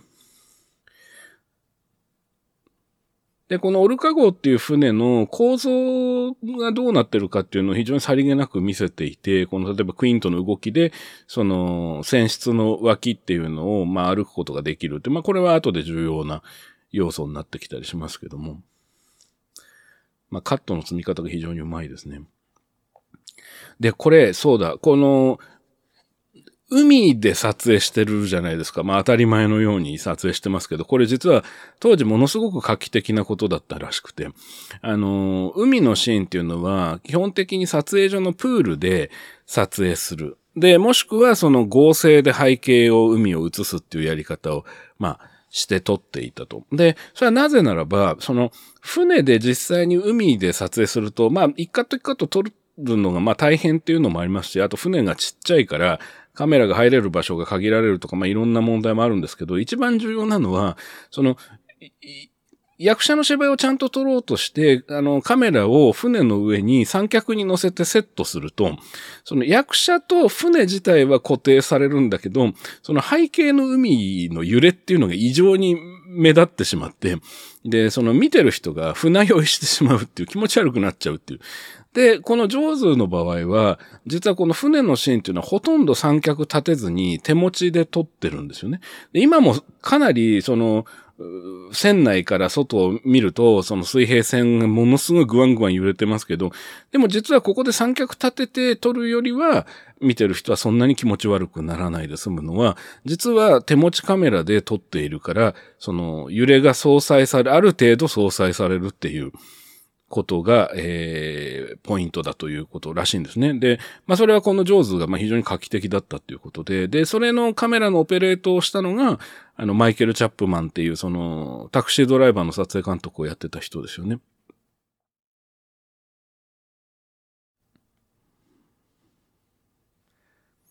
で、ここからの一連の流れですね。今一回その片付いて、その、まあ、糸が切れちゃったっていうエピソードが次のエピソードに移りましたけども、あの、ここから、あの、5分ぐらいが、前にこの番組であのサントラの劇版の話をした時に僕がものすごい好きで繰り返し繰り返し見てるって言ってた場面ですね。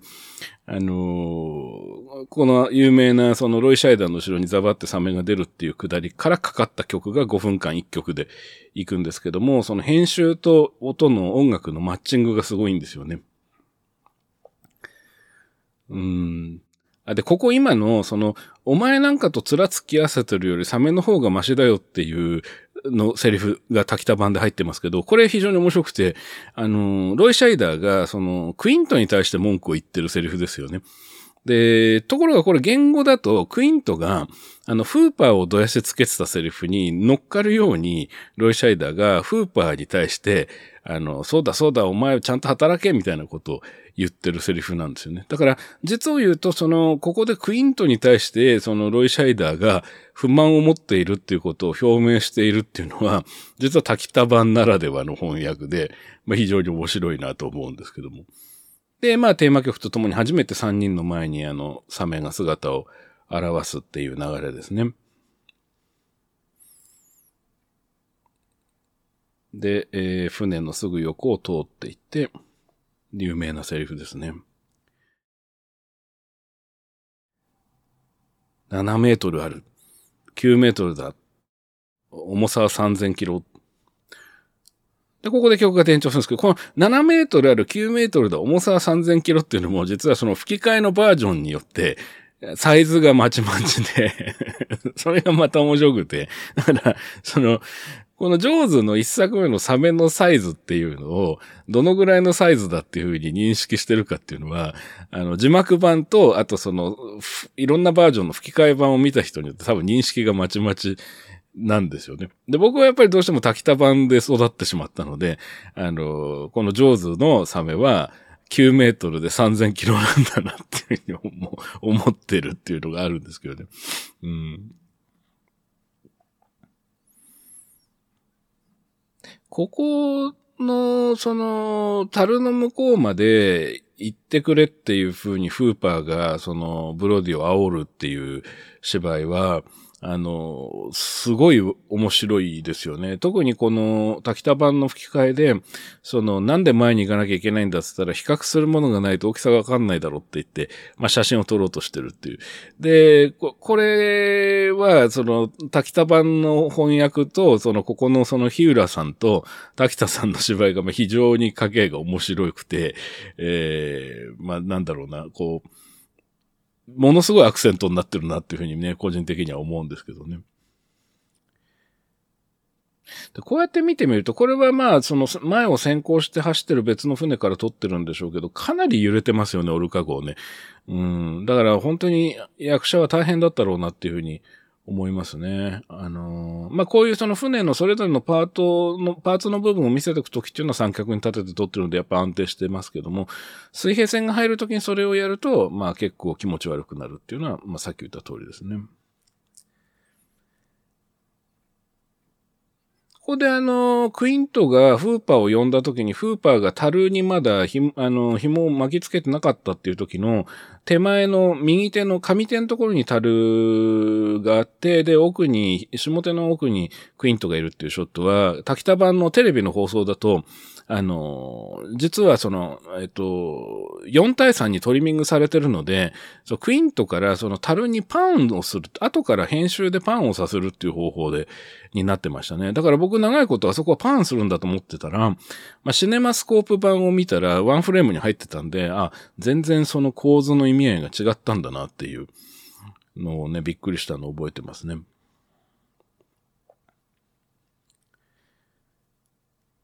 ここの一連の流れはやっぱりその曲と編集が本当に気持ちいいですね。うん。異常な盛り上がりですよね。あの、だから僕は小学校5年生の時に多分初放送を見たんだと思うんですけど、なんかね、あのー見る前は、もうとにかくすごい怖い映画だっていうイメージがあったんですけど、ここのシーンでもうなんだろう、こう、思ってた映画と全然違うっていうか、こう、まあでも前半中盤はやっぱり怖かったんですけど、なんかこう、ものすごく前のめりになって、えー、物語に入り込んでたなっていうのをすごくよく覚えていますね。ただこのクーパーが仕掛けたこのなんだろう、こう、センサー、なんていうんですかね、センサーというか、こう何かこう樽に結びつけてましたけども、あれって実はあんまり物語的には聞いてないんですよね。ちょっと、あのー、もしかしたら別案があったのも、途中で却下したのか、なんか状況変わったのかわからないんですけども。ちょっとこの辺ね、時間経過とか編集オーバーラップとか増えてて、あ、この辺がやっぱりこの現場がちょっと混乱してたっていう名残が残ってんのかなと思いますね。要するにその、明日何撮るかって言って、まあ現場はかなり大変だったっていう話なんですけど、ちょっとシーンのつなぎとかが、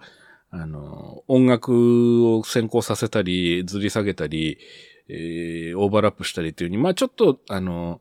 少し工夫というか苦労してる感じはします。今字幕になりましたね。あの、ほんの短い場面ですけどね、カットされていたということなんでしょうかね。うん、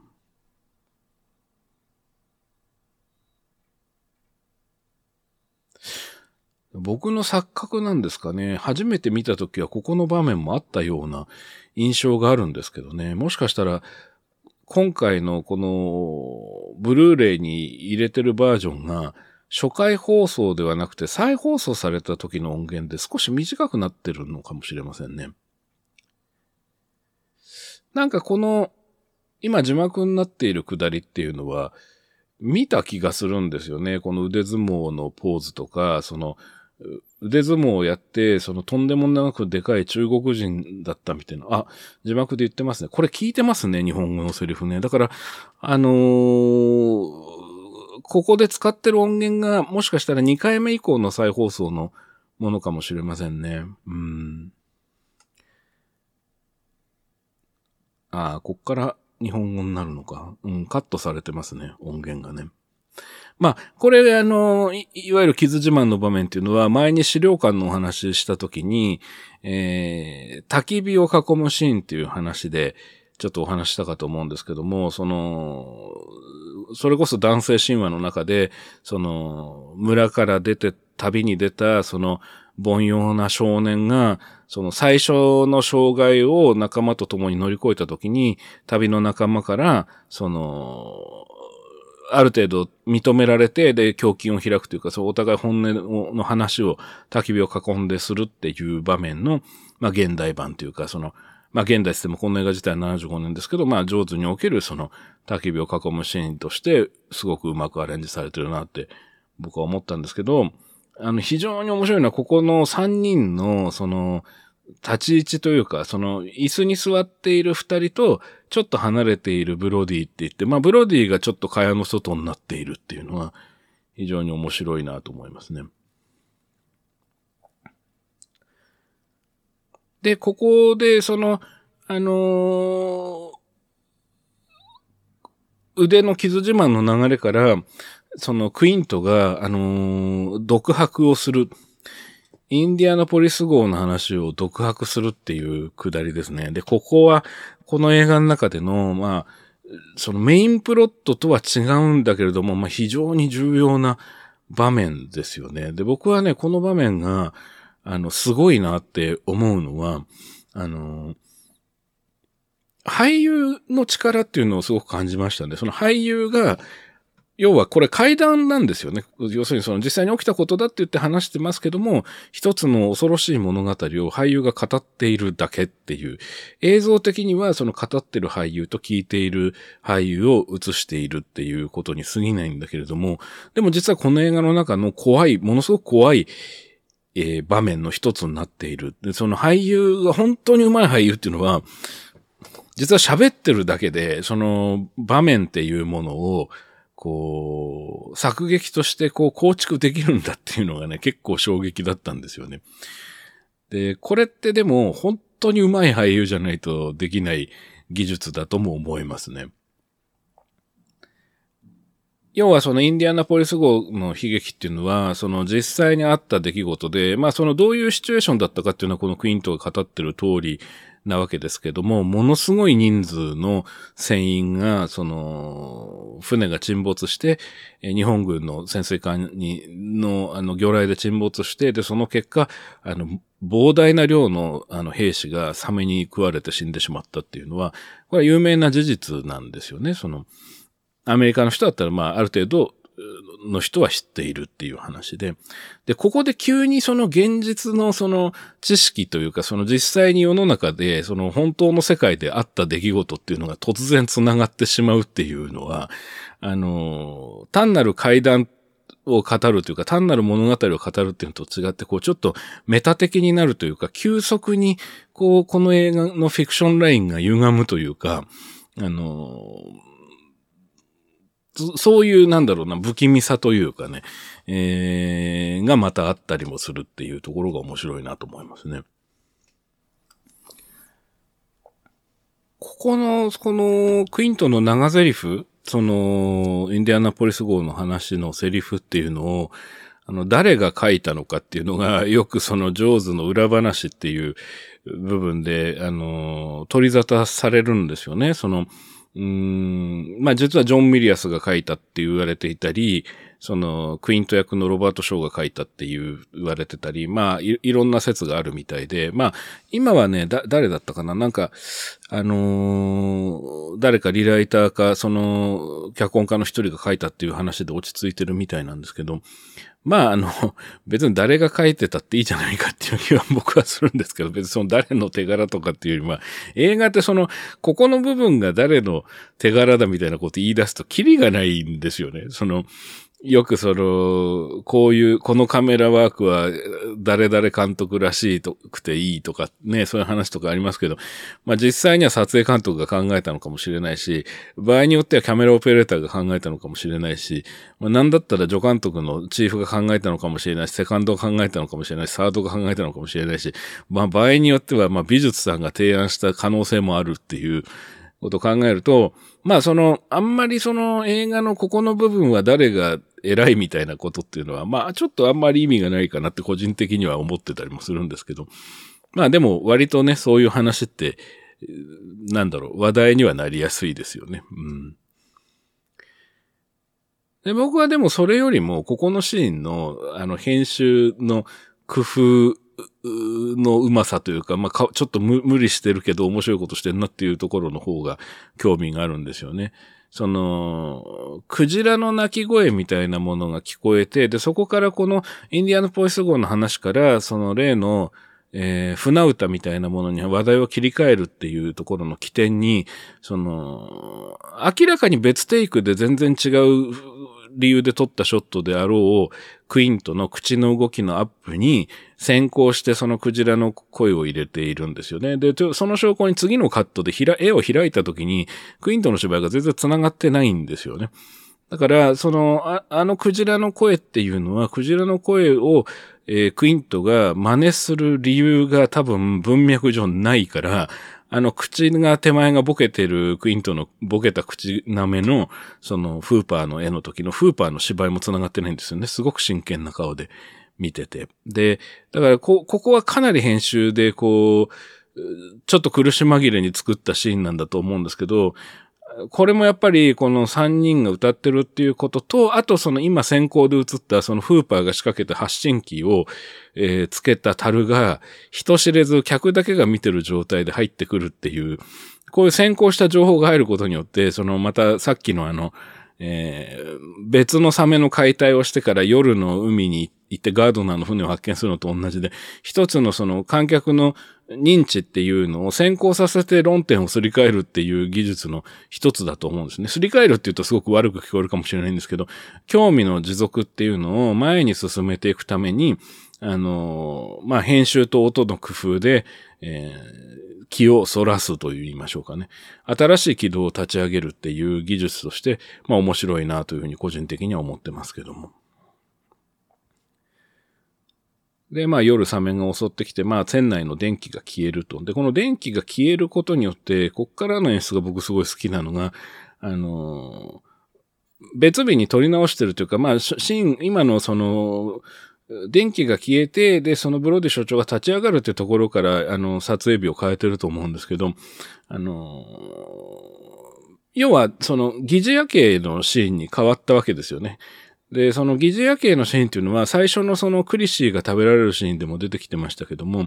その実際には真っ昼間に撮ってるんだけど、夜っていう体にして見せるっていう手法で、まあ広い空間のロケとかではよくやる手法で、その最近は減ってますけど、昔だとアラビアのロレンスとか有名ですけども、こうジョーズはこの疑似夜景の使い方がものすごく印象的で、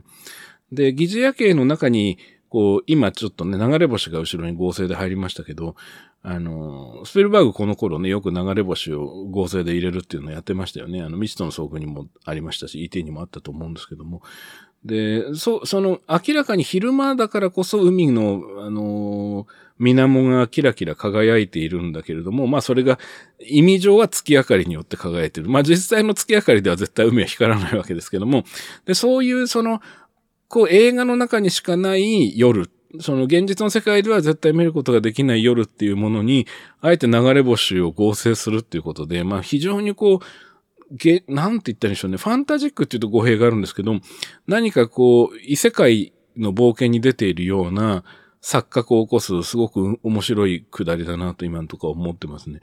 で、こっから翌日になって、その、もう一回次の、あの、サメとの攻防、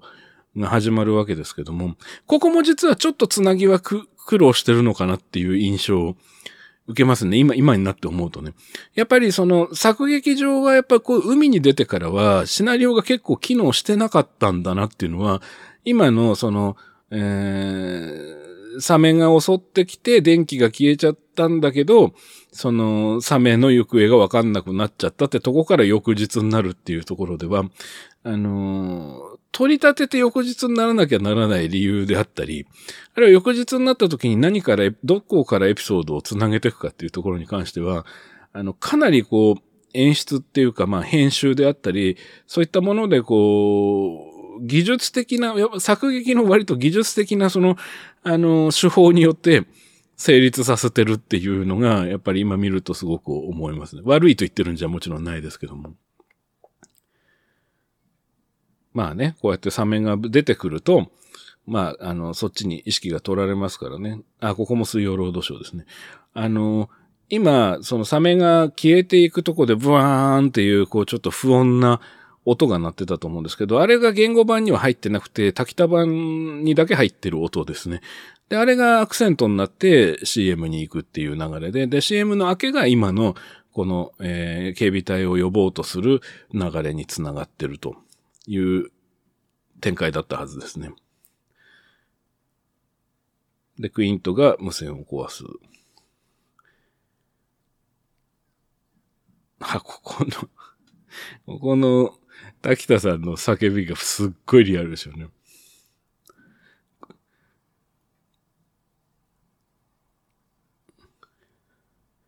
本当に芝居が上手いと口のリップが合ってないとかってのは全く気にならないですね。やっぱりその、あの前にアフレコの話をね、この番組でもしましたけども、あの、芝居のトーンが揃ってる方が口のリップが合っていないっていうことよりも、まあ、あの、優先されるべきだというかね、その気にならないって話を前したと思うんですけども、まさに今の滝田さんのところなんかそういう感じですね。で、ここで今、その、お二人さん、あの、ヤコさんが現れたよみたいなセリフで繋いでましたけど、その前に一カット、あの、クイントのバックショットから振り返るショットがあって、あれは多分後から撮ってると思いますね。やっぱりこうシーンのブリッジっていうのが、やっぱ現場で作ってるなっていう、そのライブ感みたいなものを、すごい緊張感のようなものを僕は個人的にすごい感じますね。うん。で、いざこうやって動き出してしまうと、もう次のエピソードに入ってるんで、あの、全く問題ないんですけど、やっぱりその個別のエピソードっていうのが、ちょっと本当はバラバラに現場で存在してしまっていていたんだなっていうのを、まあ、すごい感じます。だからこれは多分編集でカットした素材が膨大にあって、あの、だろうなと、相当悩んで作り、ってった映画なんだろうなって思いますね。ただそういう贅沢が可能になったのってこれ皮肉な話で、この、あの、ジョーズのそのサメロボットがあまりにも現場で機能しなくて、そのすぐ動かなくなっちゃったりとか、えー、あと想定してた以上に海での撮影が大変だったりとか、これを撮るためのスタッフが乗ってる船がその当然周りにいるわけですけど、まあそういうようなこととかの大変さも含めて、そう当初予定してた撮影スケジュールっていうのに全くはまらなくなってってしまって、あの大変なその、あの、なんていうんですか、こう、予算超過とスケジュール超過を起こしちゃってるんですよね、この映画が。でもだから逆に言うと、もう途中で空中分解しないで、あの、じゃあどうしたらいいんだっていうことを考える時間が作れたんじゃないかなとは思ってますね。普通だったら多分破綻してると思います。で、今のここの、こう、チェイスの流れの中で、その、えー、まあ、エリア52さんが大好きだっておっしゃってた、その、ロイ・シャイダーが、こう、ニコって笑う。で、それに釣られるように、その、フーパーも笑うっていうショットが入ってましたけど、あれは、あの、ものすごいインパクトだし、すごくこう、逆説的な発想で面白いですよね。あそこでシリアスな顔してたら普通だと思うんですけど、こう、何かこう、怖いんだけど、その自分が向き合っている、そのサメのあまりの強さというか、凄さっていうのに、こう思わずワクワクしてしまうっていう。で、これって、実を言うと、その、前回の話であの、ミッドライフクライシスの話ありましたけど、中年の危機の話がありましたけども、まあ、それを忘れてつい少年のようになってしまうっていう、えー、瞬間でもあると思ってて、まあ、あのショット、あの、ロイ・シャイダーの笑顔と次のそのフーパーの、え、ドレファスの笑顔っていうのが入ってるっていうのは、あの、ものすごいこの映画を個性的なものにしてるなっていう気はしますね。うん。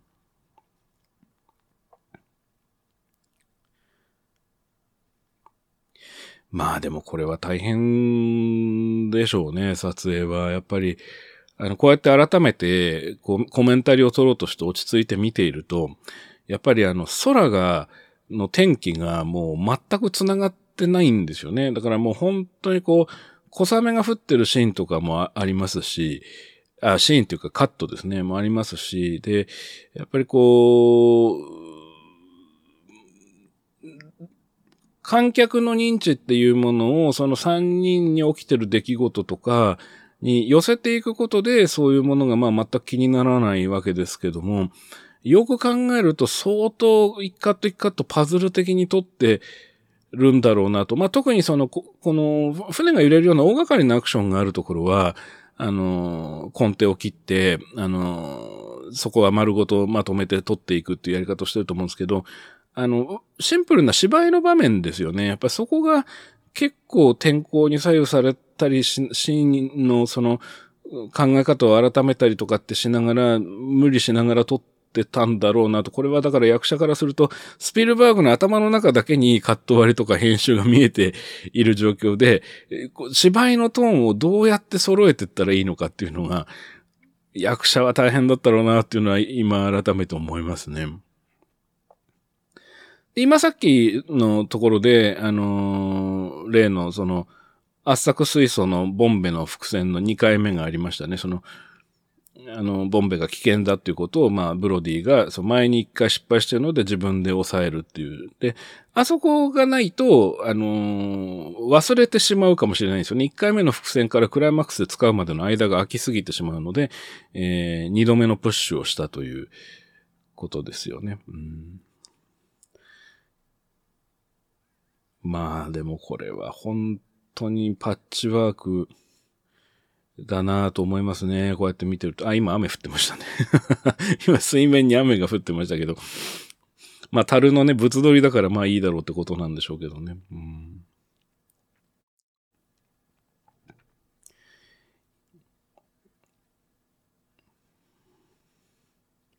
そういえば、その、僕ちょっとね、今思い出したんですけど話してて、その、この滝田版の吹き替えがほん、本当は好きすぎて、僕じ、実はこれコメンタリー喋っていながらも、次何言うか、セリフ何出るかって全部分かってて、本当はこう、ずっと復唱したいぐらい、あの、好きなんですけど、あの、そういう人って別に僕だけが特殊なわけじゃなくて、他にもいいてですね。で、僕がね、すごく印象に残ってるのは、あの、学生時代に、あの、自主映画仲間だった、その、河津太郎さんっていう人がいて、あの、まあ、今は撮影監督としてね、すごく有名な、あの、キングダムで、あの、日本アカデミー賞の最優秀撮影賞を取られてましたけど、あの、河津さんとは学生時代の、まあ、自主映画仲間なんですけど、その彼が、あの、すごくこの滝田版が好きで、実はあの、カセットに録音したものを当時持っていて、で、その、まあ、ビデオは消しちゃったんだけど、音だけ残ってるんだって言って聞かせてくれたりして、で、で、その時に、二人とも完全に全部セリフが言えるんですよね。で、そのぐらいその滝田版の影響を僕もカズさんも受けていて、まあ、っていうのがあったんですけど、で、その、お互いにその、彼はカメラマン、撮影監督として、で、僕は脚本家とか監督として、まだそんなに食べていけてないというか、仕事がそんなにない時期に、あの、一緒にその、バレエのビデオとかを撮ってた時代があったんですよ。時期があったんですよ。バレエっていうのはその、あの、いろんな土地で、その、のバレエ団が、その、その、バレエ団バレエ団で、その個別にやられているその公演を、あの、業務用のカメラで撮影して、で、それをまあ編集して、えー、商品化するというか、そのビデオとしてパッケージングすることで、そのバレエ団の人たちとか、その例えば親御さんとか家族の人が、まあ買うっていうような、まあそういうビデオの仕事っていうのがあって、いわゆるその商業的なものとはまた別に、えー、そういう地方公演のバレエを撮影するみたいな仕事を一緒にやってたことがあったんですよ。で、その時にね、あの結構遠方まで撮影に行くこともあって、で、その、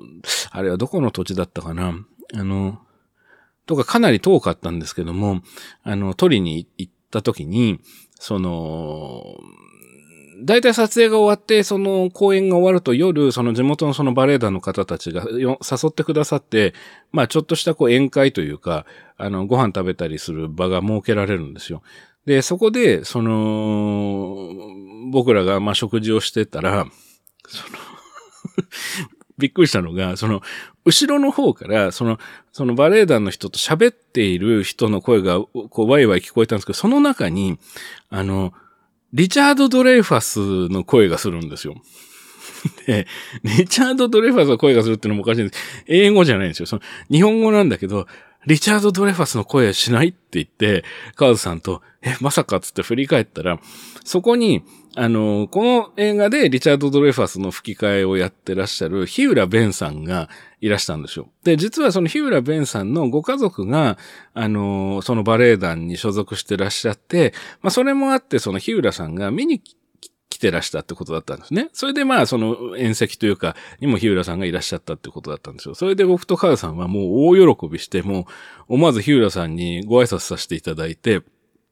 で、あのー、その時のそのバレエのビデオをこう僕らに仕事を振ってくださったその太田さんというプロデューサーの方もいらっしゃるんですけど、その3人で大喜びで、その日浦さんの横に座って、実は僕たちは上手の吹き替え版で育ったんです、つって一生懸命お話をして、したら、日浦さんが実はその頃ちょっとその、あの、吹き替えのお仕事を、その、ちょっとなんだろう、抑えてたというか、まあちょっと離れてらした時期があったみたいなんですよね。まあいろいろなご事情があるんだと思うんですけども、お考えがあるんだと思うんですけど。それで、その、その日浦さんが、その最近吹き替えをやってらっしゃらないっていうことが、まあすごく僕らとしては寂しいっていう話と、それと、その、上手の吹き替えがいかに素晴らしかったかみたいなことを、僕らがこう、二人ともセリフを空で言えるぐらい覚えてるので、あそこでこういうセリフがあってこうでって言って、一生懸命お話してたら、まあ、日浦さんはもちろんその、たくさんやられてる仕事の一つだから、あ、俺そんなこと言ったっけみたいな感じで、細かく覚えてないけど、みたいな、でも上手の現場はすごい楽しかったみたいなことをお話してくださって、で、そこから、あの、いいろいろその、日浦さんとお話ししていく中で、日浦さんが、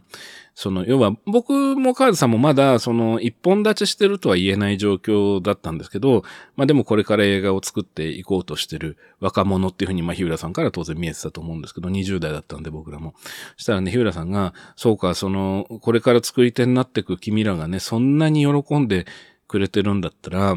あのー、俺もその吹き替えの仕事また始めてみようかなっていうふうにね、おっしゃったんですよ。それでもう、いやもうぜひやってくださいって言って、もう僕らはもう、もう必ず聞きます、必ず見ますって言って、もうやってください、絶対やってくださいみたいな感じで。日浦さんすごい喜んでくださって、で、それからしばらくして日浦さんが、あの、グッドウィルハンティングのロビン・ウィリアムスか何かで、カムバックされて、で、まあ今もその日浦さんは、あの、バリバリ現役でね、あの、たくさん吹き替えの声優のお仕事もされているっていう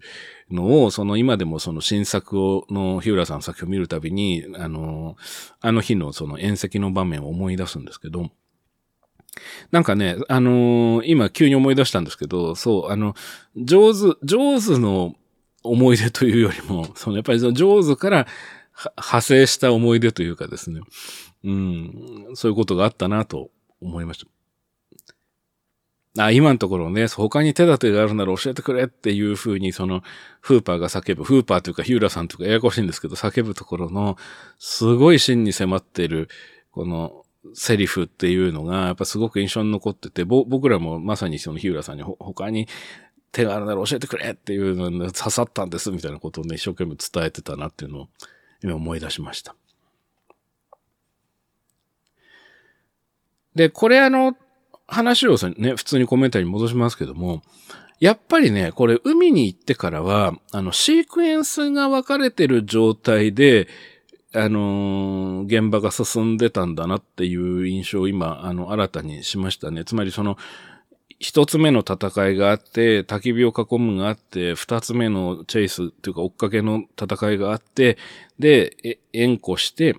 で、えー、さらにピンチになる。で、その船の調子が悪くなって、その三人が、の、その、勝てる見込みがなくなってきて、3人のがもう、またバラバラになってしまうと。せっかく焚き火を囲むで一緒になった3人の関係性がもう一回崩壊するってなってから、フーパーが決死の覚悟で一人の戦いに挑むと、その檻を使ってって。まあ、こういう大きな流れが多分シークエンスで存在していて、でもじゃあ細かい部分をどうやってシーンをブリッジさせていくかとか、どういう芝居で繋いでいくかっていうのが、結構エアポケット的に抜けてたか、か、あるいは元々の予定通りにいかなくなったっていうのがあったんじゃないかなっていうのを今、こうやって改めて見てて思いますね。あの、やっぱりこういうそのシークエンスの強いものっていうのは、その次のシークエンスに乗っかりさえすれば、あの、全然気にならないんですけど、その、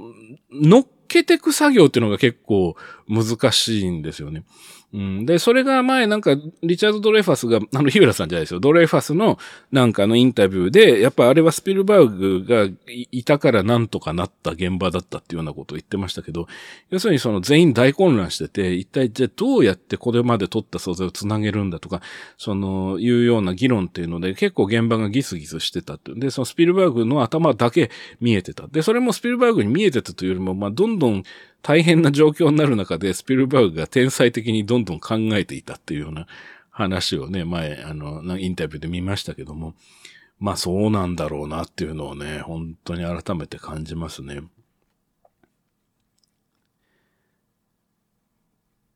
この檻の中から見えるサメのイメージっていうのが、あの、本物のサメのそのライブフィルムってで、これライブフィルムはね、多分16ミリだと思うんですよね。少しその粒子が荒いので、別撮りだなっていう感じがやっぱりどうしてもしちゃうんですけど、その決定的なその檻の横を通るその瞬間っていうのは多分ロボットのサメを使って撮影してるんだと思うんですけど、まあ、初めて正確に大きさを実感できる瞬間っていうんですかね。このフーパーのサイズと、えー、一緒にフレームに入ってることによって、そのこんなでかいんかいっていうのは、すごいインパクトでしたね。で、ここの視点の油断うまいですね。あの、前に行ったっていう風に見せてるので、後ろから来るとは思わないですからね。あの、これはびっくりしましたね。あの、ちっちゃいテレビで茶の間で見てましたけど、飛び上がったのよく覚えてますね。今一瞬本物のサメを使ったショットがありましたね。あの、檻が向こうにあってね。あれはどうやって撮ったんだろう。あのーまあどうやっても何も本物を使って撮ったんでしょうけどね、大変ですね。ああいうカットはね。贅沢なカットだなと思いますね。で、この口がね、こう、バンバン襲ってくるんだけど、この口があまりにもでかいっていうのは本当に怖かったですね。でもどうなんですかねこの、こう、ジョーズを、その、今、その CG がすごいことになってる時代になる前に見た人は多分あんまり気にならないと思うんですけど、もしかしたらこのサメのこうロボットっていうのが、あのー、作り物っていうふうに見えるんですかねその CG 慣れしてる人たちにはね。どうなんだろう。まあ、よくあの、後で出てくるそのクイントが食べられる時のサメのその佇まいっていうのが、こう、パックンパックンっていう風にこう、口が動いてる感じがちょっとね、可愛いっていうか、こう、よくね、あ、あのー、作り物めいてるってね、言う人いますけど、これ不思議だなと思うんですけど、僕もその冷静に見ると作り物に見えてるはずなんですけど、最初に見た時の記憶っていうものを通して見てるからなんですかね。その、全然気にならないんですよね。この、サメの作り物感とかね。うん。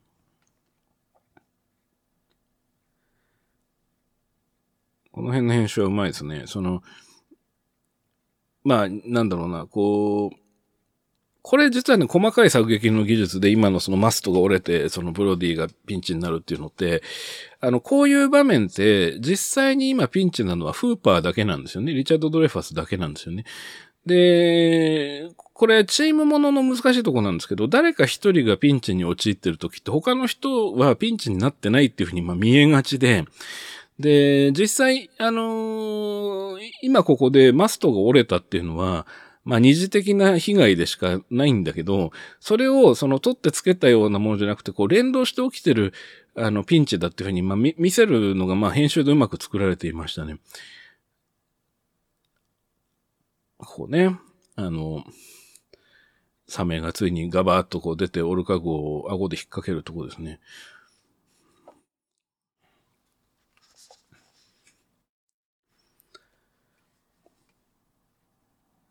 ここでそのクイントが滑り落ちる前に一瞬手をこう繋ぐ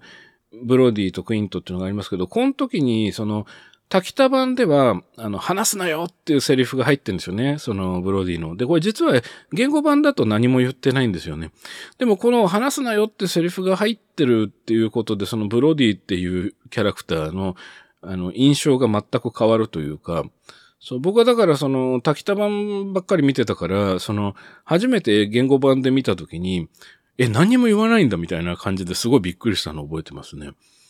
あの、そのぐらいこの、まあ、手のアップだからいくらでもセリフを足そうと思えば足せるわけですけど、あの、ど、誰の発案であそこで話すなよってセリフが入ったのかはわからないんですけど、うーん、まあ、僕はそのブロディ所長がこの後一人になっていくピンチっていうのの、うーん、なんだろう。非常にこうプラスになる瞬間だったなっていうふうに今でも思いますけどね。で、ボンベですね。ボンベで戦う。まあ、うん、サメちゃん。サメちゃんなあんまり擁護してると、なんかこう、思い出補正とかまた老害とか言われちゃうのかもしれないんですけど、確かに今のサメはちょっと可愛かったかな。でも、でもあんま気になんないんですよね。不思議なもんですね。うーん、なんだろうな。あの、明らかに賞味期限が切れてしまった映画とか、子供の頃に見てたのと全く印象が変わってこんなチープだったっけみたいなことを感じる映画とかっていうのはやっぱりあるんですよね。あの、もっさりして、展開がもっさりして見えたり、場面自体がチープに見えたりっていうことは、まあ残念ながらあることはあって、まあそういうのをね、賞味期限切れちゃったねっていう風な言い方をね、まあ残念ながら切れてしまったねっていうようなことをよく仕事仲間とも言うんですけど、ジョーズはでもほとんど気にならないのは、まあ個人的な問題なのか、まああとはやっぱりその、このジョーズっていう映画が圧倒的にまあ、いわゆるその、うまい映画だからっていうことなのかなっていう気もしますね。あの、なんでこんなこと言うかっていうと、あの実はですね、僕、ジョーズ、すごい回数見てますし、すごい細かいとこまで覚えてるんですけど、人生のベスト10に入るかって言われると実は入らなくて、で、ベスト20に入るかって言われても実は入らなくてですね。その、やっぱりこう、上手、こうやって改めて見てても、まあ、めちゃくちゃ面白いと思うし、すごいなと思うんですけど、僕が上手で感じてることというか、その上手を素晴らしいと思ってるのは、どちらかというと、その人生を変える映画というよりも、その快楽装置としての映画っていうのの面白さを教えてくれた作品だったんでしょうね、僕にとっては。快楽装置っていうのは、まあ正確に言うと快楽発生装置というか、その映画っていうその構造物が、その本当にうまく語れているとき、本当に面白くその総合力が、まあ、脚本だったり撮影だったり役者の芝居だったり音楽だったり照明だったり編集だったり美術だったりっていうものがあの、一つの方向に向かってって、それがこう、迷いなく進んでるように完成しているものに関しては、観客はもうその現実を完全に忘れて本当にその世界に没入して、えー、こんなにも気持ちがいいもんなのかと、こんなにも楽しい時間になるのかっていう。で、映画ってなんて面白いんだみたいに思った最初の一本が僕は上手っていうかまあ正確に言うと滝田版上手だったんですよね。で、それって、だから僕が一生その、自分の中の、例えばオールタイムベスト10みたいなものに入るわけではないんだけれども、あの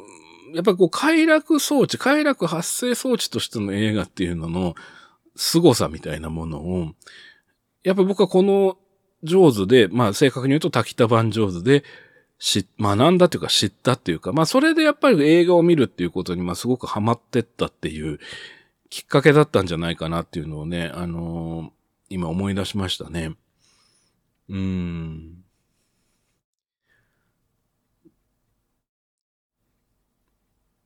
で、まあこれね、フーパーが生きてましたってなって、最後にこのフーパーとブロディがこの樽をバタ足で漕いでいく。ここのセリフがいいですよね。今日何曜日だ？水曜日いや、きっと火曜日だ。っていう。揚げ潮でよかった。つって。泳いでいける。この後ですね、ブロディの。海も悪くないな。あんなに嫌ってたけど、っていうね、これがこの滝田番上手の最後のセリフなんですよね。この、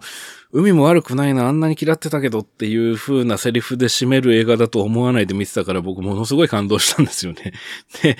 ここで僕は初めてその、あ、サメを倒す話だと思って見てたけど、サメを倒すことで、その、海、海を憎んでいた、海を怖がっていたっていう、その過去の記憶っていうのを乗り越える人の話なんだっていうのが分かって猛烈に感動したんですよね。それで、その、さっき快楽発生装置って言いましたけど、その映画っていうのはメインのお話の他に、そのメインのお話を通して主人公が何かを獲得する、その何かっていうのが、実はその、メインのお話とは別に存在するんだっていう、まあ要するに、あの、サブプロットってことなんですけども、まあ、そういう言い方は小学生なんでわからなかったですけど、あの、そのサブプロットの存在に気づいた映画でもありましたね。うん。っていうことを今思い出しましたね。このね、最後の浜の引き絵がまたいいんですよね。これ一応最後にね、二人が上陸するとこまで撮ってあるんですよね。素晴らしい。なんという高密度。はい、フェードアウトしました。はい、ということで、えー、今終わりました。えー、2時間4分っていうことですね。えー、ちょっとプレイヤーがなんかメニュー画面になってやかましいのでちょっと止めます。はい、えー、ということで、えー、滝田版上手の、を見ながら喋るという、まあその、えー、オフィシャルではない、その、なんていうんですか？オーディオコメンタリー風？オーディオコメンタリーだと言っちゃうとまた問題があるんで、オーディオコメンタリー風の、えー、作劇ラジオとして、えー、お送りしてきました。えっ、ー、と、まあ、見ながら反応してるので、本当は、例えばもっとあそこの場面の、ここがとか、ここ、こういう思い出がみたいなのもあったのかもしれないんですけど、まあちょっと瞬発力的な感じでこう見たものに対して反応して喋っていたので、話があっち行ったりこっち行ったりですごくわかりづらい部分もあったかもしれません。普段の作劇ラジオとはまたちょっと違う感じで聞きづらい部分もあったかと思います。すいません。えっと、まあただ、あの、ぜひですね、えー、皆さんも一緒にこうなんかね、例えばコーラとポテトチップとか用意してもらって聞くでもいいのかもしれないんですけど、まあなんかこう、上手を見ながら一緒に見てるような感じを、えっ、ー、と、楽しんでもらえたら嬉しいなと思って、えー、撮ってきました。はい、ということで、えっ、ー、と、エリア52さん、こんな感じでよろしいでしょうか？はい、えー、ということで、えー、今回の作劇ラジオはそろそろ締めたいと思います。それでは、スクリプトドクターの作劇ラジオ、次回もお楽しみに。